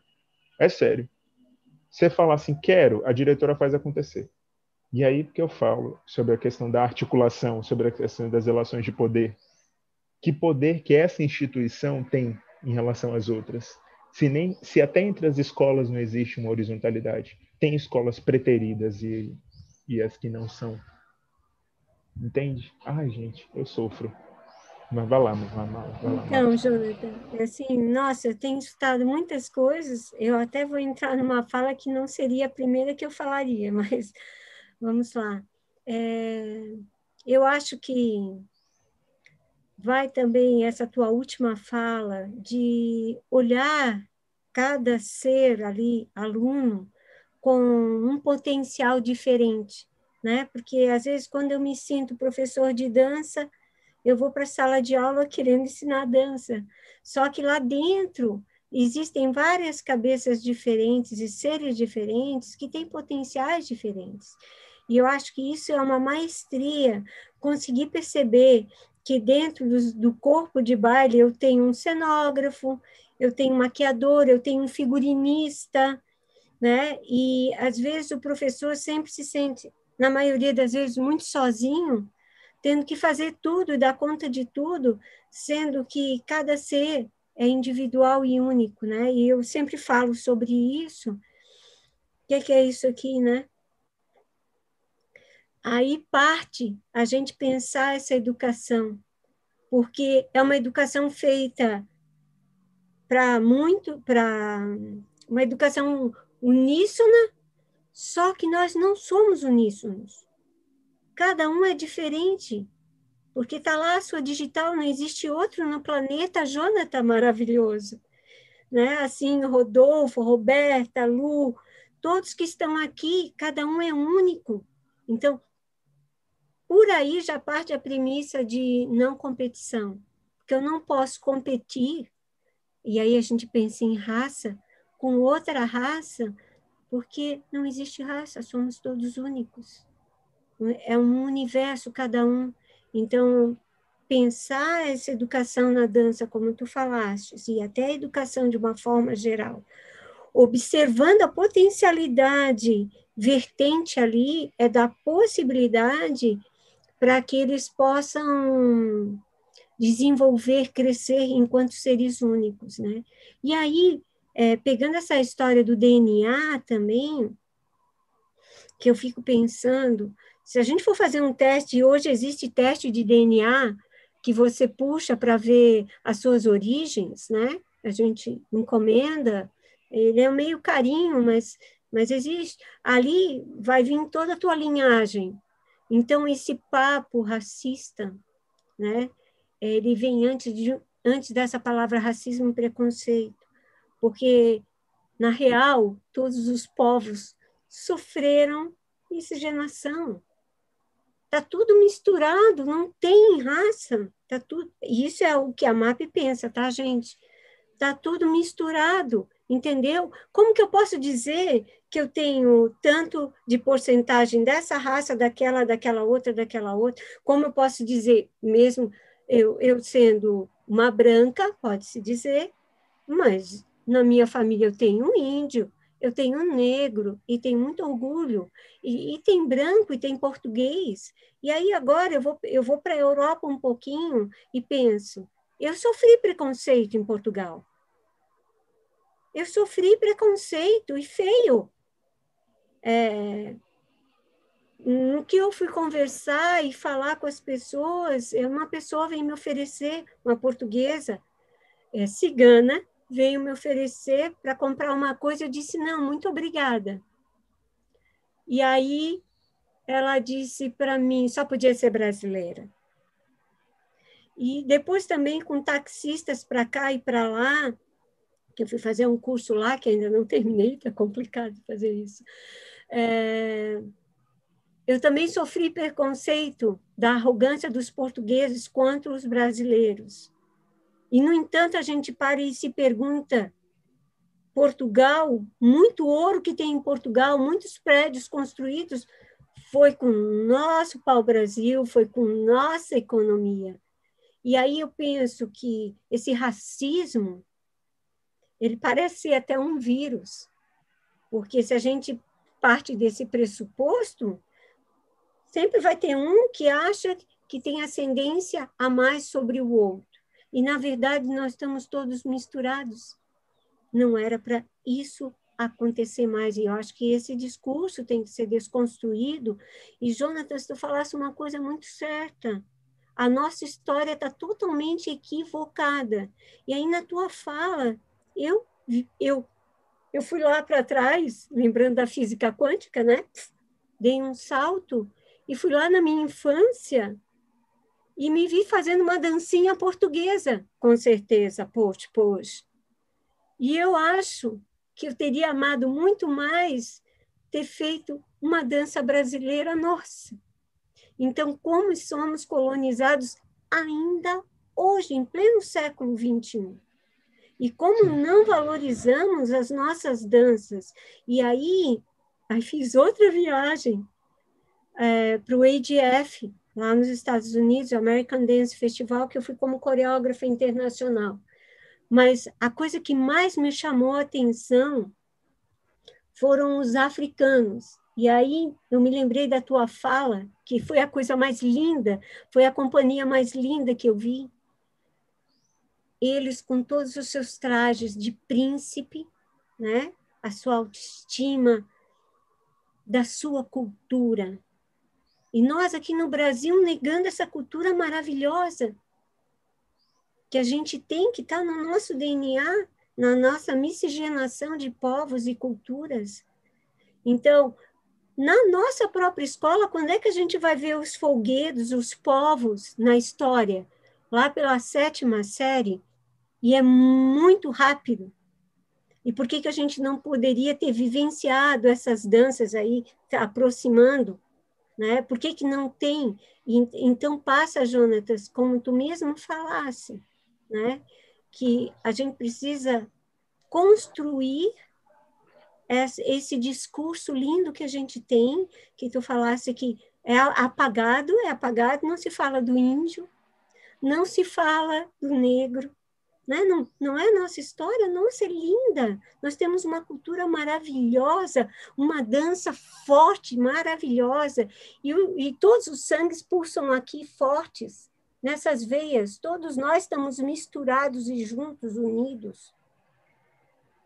E, e aí a tua fala me, me, me pensa que a nossa história tem que ser refeita, sabe? Porque o que está sendo passado para nós, e eu deixei o curso de História, porque eu fiz História, Rodolfo, eu sou formada em Artes Visuais, mas pós em Teatro e pós em Dança, então eu fiz o caminho inverso que o teu, mas eu larguei a história quando começou a história do Brasil, gente, por pura decepção. Eu larguei o curso e preferi só dançar. É, então, eu não me formei em história, me formei em artes porque eu fiquei tão decepcionada, eu digo, é isso aí a história? Entendeu? Então, e aí vai mesmo nessa linha é, de que a gente se cala. A gente vê um, e aí antes do racismo, a gente fala do preconceito com deficientes físicos, e eu posso falar perfeitamente porque eu nasci deficiente das pernas, e sofri muito bullying por causa disso, até ajeitar as pernas. E isso acontece, às vezes, na frente da gente, um, um, um aluno depreciando o outro por, por, por, por, um tipo físico diferente, porque eu não entendo que todos os corpos são diferentes e eu não respeito isso, né? Então, os bullying que acontecem na escola, não só com racismo, como uma série de outras coisas também. Para pensar, assim. Perfeito. Ô, Jonathan, eu queria contemplar também, não sei se eu posso complementar. Vai lá, por favor. Coisa linda, perdão aí, minha, minha, meu atraso estava em trabalho, mapa maravilhosa, todos e a todas e todos, bom dia, Mutumbaxé, para quem do axé. É, na verdade, só para reforçar, assim, é, eu acho que dores a gente não se discute, né? Porque apanhar de cinta e apanhar verbalmente são dores e, e, infelizmente ou felizmente a gente não consegue medir a dor, né? O que a gente tem que começar a pensar também, né? É, eu venho também desses estudos do corpo na, na escola, espaço formal, não formal, venho buscando um processo aí das contracolonialidade, é pensar, lógico, sempre na romantização social que a gente reproduz, né? O maior problema, eu acho que dessa questão da racialidade ou não no nosso contexto de educação é que a gente aprendeu a ser amigo de quem batia na gente. Então, como a gente aprende a ser amigo, a gente não denuncia porque é nosso amigo. Então, a gente começa a achar que racismo é comum entre todos, que todos temos realmente essa questão, e assim, consequentemente, isso perpassa. A minha provocação maior é pensarmos assim, nós temos leis, né, 10.139, que faz aí é, 17 anos já, posta aí para nós falarmos sobre cultura afro-brasileira, indígena dos nossos povos originários, e toda vez que eu trabalho com um curso de formação, eu ouço a mesma provocação. Ah, nós não temos material suficiente. Ah, nós não temos capacidade. Mas isso não é, isso chama negligência, isso chama racismo estrutural. Nós temos sim, nós temos Jonathan, nós temos Gessé, nós temos Cleide do Piauí, nós temos Rodrigo do André, nós temos. A questão que é muito mais fácil nós invisibilizarmos, porque a colônia ela é muito pronta, né? E como nós somos todos, querendo ou não, todas e todos, nós somos colonizados, né? Uhum. Daí basta nós queremos colonizar ou não. Daí vem aí Jonathan com, esse, com esses, esses lindos relatos, né? Vem Rodolfo problematizar é, isso na educação de Santa Catarina, vem MAP Cravo coordenando um belíssimo projeto de dança na escola. É, e outros que têm grande porcentagem, a minha provocação é, é, nós pensarmos essa relação, né? Enquanto nós continuarmos esse processo do branqueamento, né, e da romantização, seja pelo olhar da miscigenação, seja pela problemática que nós falamos assim, ah, mas não tem como colocar o batuque, vou usar o termo batuque na educação. Ué, mas tem outros ritmos que são afro-brasileiros, que são desse movimento da negritude, nossos povos também, que a gente faz. O problema é que a gente branquece. Vamos pegar Santa Catarina, já que nós temos um grande público em Santa Catarina. O boi de mamão, a gente vai descobrindo que não é açoriano, né? Ele é afro-brasileiro mas a gente vende como açoriano. Então, essas conexões a gente tem que pensar e se relacionar, né? Então, eu hoje, sendo privilegiado de estar trabalhando dentro da universidade e doutorando numa universidade pública, eu venho pensar quais são as potencialidades da contracolonialidade no corpo do docente, porque tudo perpassa pelo docente. Né? Porque a gente aprende uma educação que a gente invisibiliza o corpo da criança, do estudante, a gente vem de uma, de uma escola colonial, né? enfim, das carteiras, da hierarquização social, né? do processo, o próprio embranquecimento do professor quando ele alcança os seus poderes, né? então ele sai de professor, ele vira coordenador, ele vira diretor, tudo mais. Então eu gostaria Jonathan, se você pudesse nos contemplar, qual o teu olhar hoje nessa perspectiva contra-colonial ou decolonial que tu tens do teu próprio corpo para esse ambiente que você atua ou os ambientes que você passa, né? É, porque eu sei que a gente, toda vez que a gente vai falar sobre, sempre tem essa romantização da miscigenação, a gente reproduz a mesma fala, eu acho que eu estou nessa minha pergunta e nessas minhas falas aí, mais ou menos uns cinco anos, reproduzindo a mesma fala. Né? Eu não sei se é difícil as pessoas compreenderem se realmente o racismo estrutural está tão impregnado nas nossas cartilhas educacionais. Perfeito, Jessé. É, Rodrigo, você se importa se eu responder a Jessé primeiro e depois eu passo a fala para você? Pode ser? Não, tranquilo, tranquilo. Rapidinho, tá? Ah, eu estava olhando para o Rodrigo Santos, o Rodrigo Andrade. Jessé, incrível te ouvir senti tanto por não ter conseguido assistir o momento que você contribuiu lá no, lá no grupo de estudos. Mas que bom que você está aqui. É, pois. Essa, esse processo de, de contra-colonização, esse caminho contrário que vai na contramão dos, do, do, dos tantos exemplos e das tantas manifestações é, colonizantes que nós ainda temos hoje em dia. Eu, pessoalmente, eu tento buscar é, burlar isso através das parcerias, através da, do... e para além do, do, da ideia do ninguém soltar a mão de ninguém, por favor, viu? É, é, realmente na ideia de se encontrar com, com as, as diferenças e a partir das diferenças trabalhar o, as convergências, sabe? Essa, essa aproximação das diferenças dentro da escola, dentro do, dos espaços em que eu ocupo, a partir do, do coletivo Casa 4, que é exatamente um grupo que surgiu sobre, esse, sobre essa premissa, que é um grupo de, de, de viados, sim, de bichas, que, que sofreram pra caramba com a dança de salão e que não queriam mais aquilo, que foram juntando as suas questões e dali é, ressignificar isso e levar para o palco um bocado de coisas e aí já, a gente já está há três anos, três anos no cenário daqui tanto da, da Bahia quanto do Brasil. A gente tem conseguido alcançar um público bem bacana. E quando, quando a gente pensa nesse processo é, de descolonização, de decolonização principalmente, eu acredito que eu concordo com sua fala. É, não dá para a gente pensar nessa nessa falta de, de, de aparato é, é, de material, porque ele está tanto que a, a, a, nossa cultura ela trabalha inclusive com as nossas com, com essa essa tradição oral o valor, valor super é, inclusive valorizando essa tradição oral e indo, em, de, é, indo na contramão do epistemicídio que tem sido que tem que, que vem acontecendo há, há, séculos no que diz respeito à cultura negra indígena é, buscar formas de a partir dessas experiências a partir dos encontros com as nossas potencialidades é, propor principalmente no que diz respeito à, à escola às crianças com que eu, com que eu tenho contato a, a possibilidade de serem, a possibilidade de, de estarem no mundo e se identificarem com, com, com elas, da forma como elas são.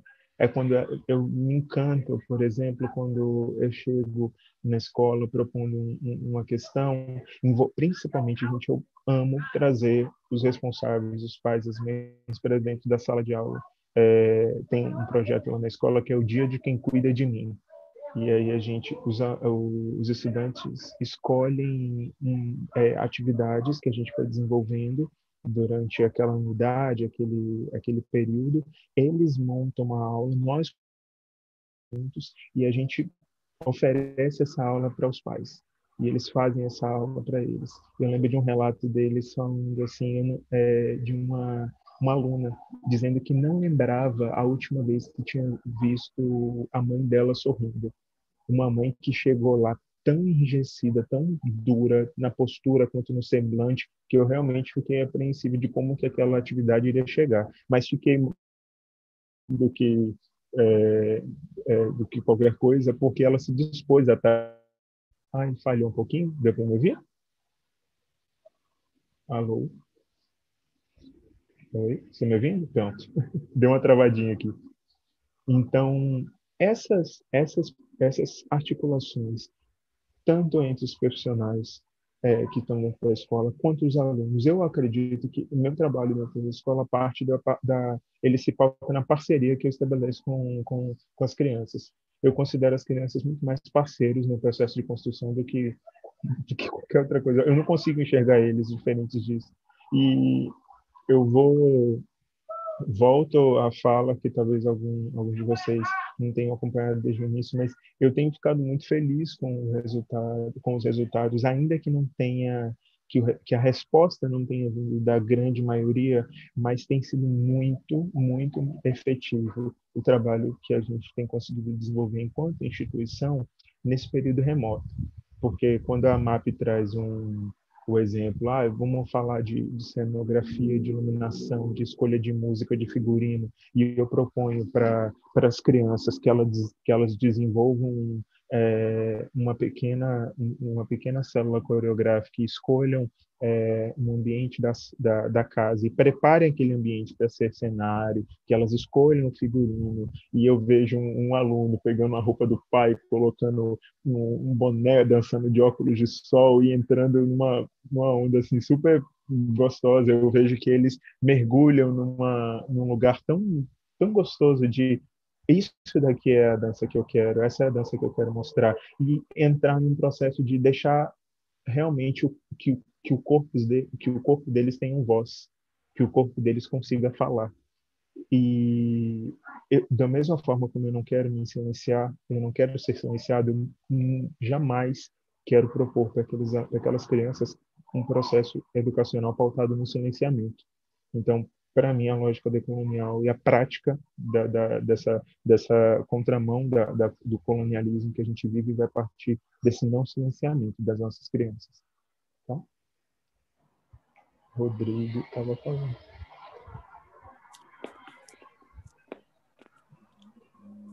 Olá, gente, bom dia. É, eu vou ser, procurar ser bem sucinto.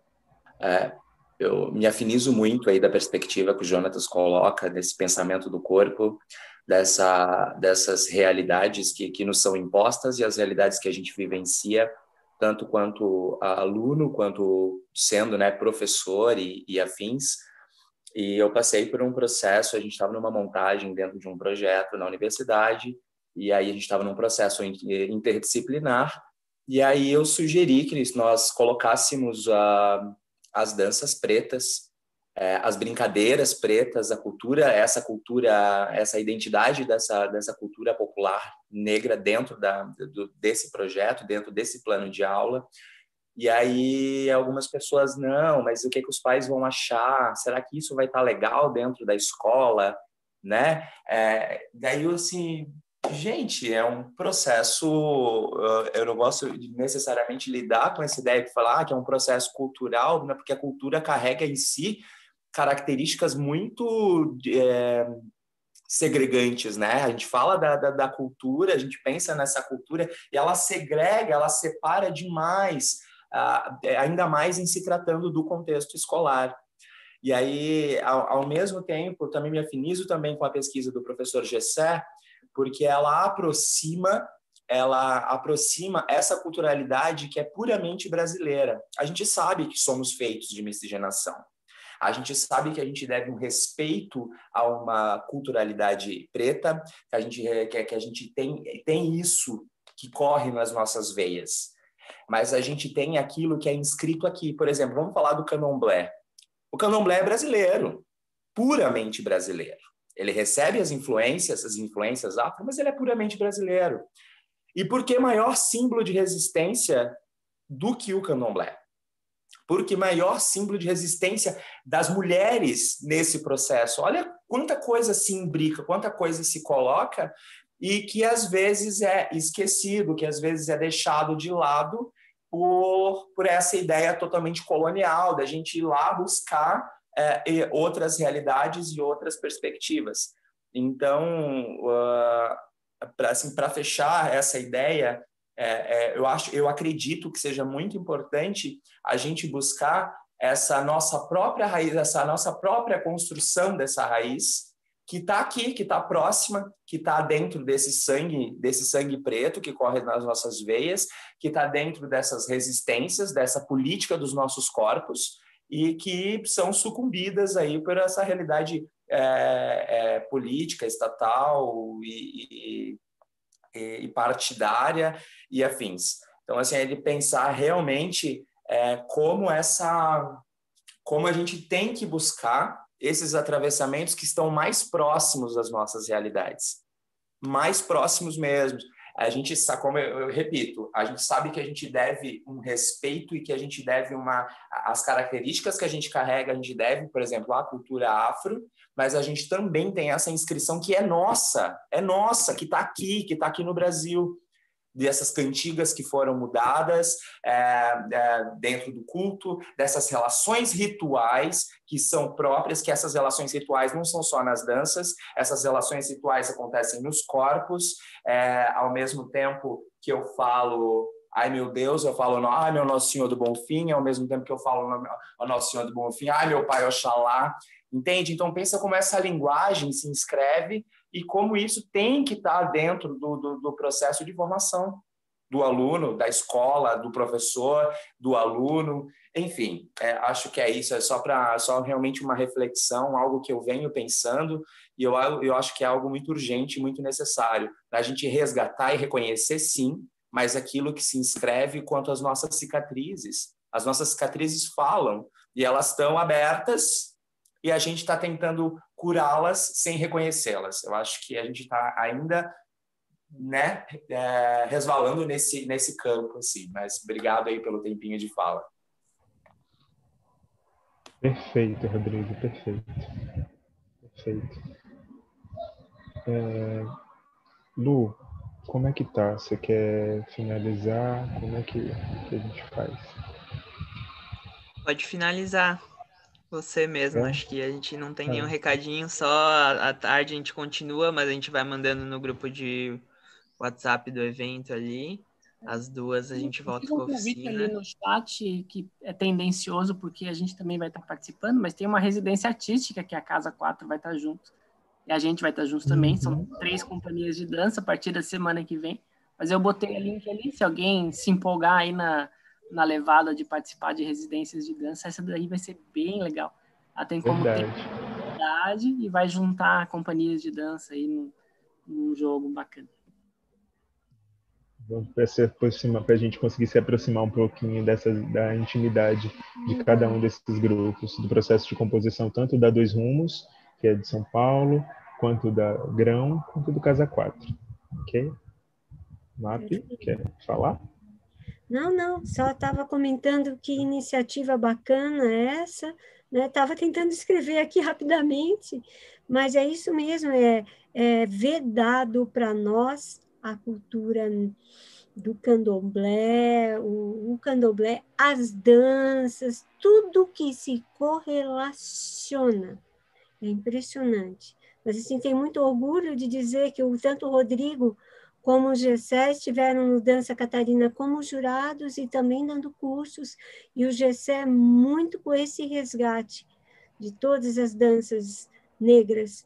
E, então, isso veio muito forte e reverberou tanto no Dança Catarina, né, Gessé, que a gente viu muitas danças e, e as pessoas abrindo é, os seus como é os seus horizontes para a cultura. Então, assim, eu me sinto muito grata por essa oficina. Muito obrigada. Muito obrigada. Aprendi muitas coisas. Estou muito feliz.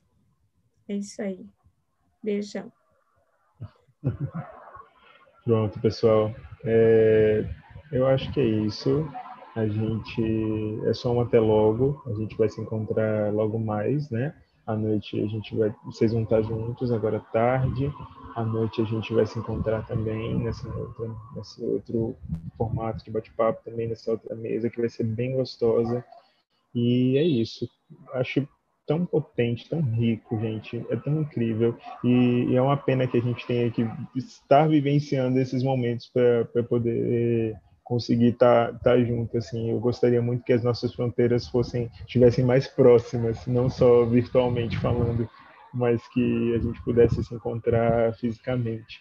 Mas eu já me sinto muito muito abraçado muito acolhido por esse espaço que está sendo criado aqui. Queria muito agradecer ao Rodolfo Alu principalmente pela pelo convite. É super bacana estar aqui e a gente pra, pra, pra, é, minimamente a gente se encontrar e, e falar sobre temas necessários para a nossa transformação, tá?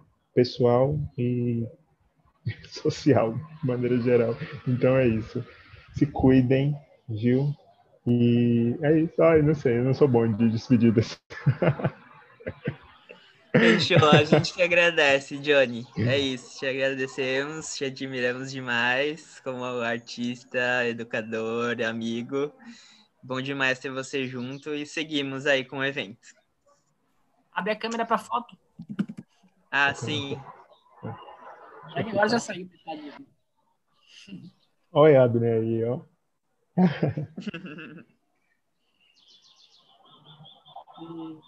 Um fotógrafo.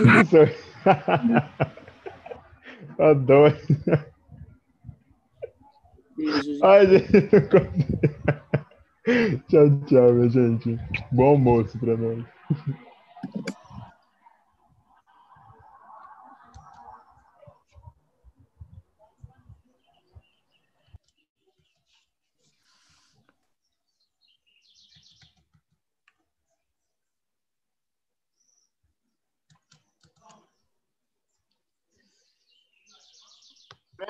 Acho que é isso. Eu, cara, eu caí na hora de colocar a transmissão, eu tô bem perdido aqui, não sei se. Acho que foi que eu consegui abrir um link, não foi no link original, mas. Mas foi pro YouTube também. Ah, mas tá. não tô sabendo fechar agora. Onde é que tá? Onde é que tá o link?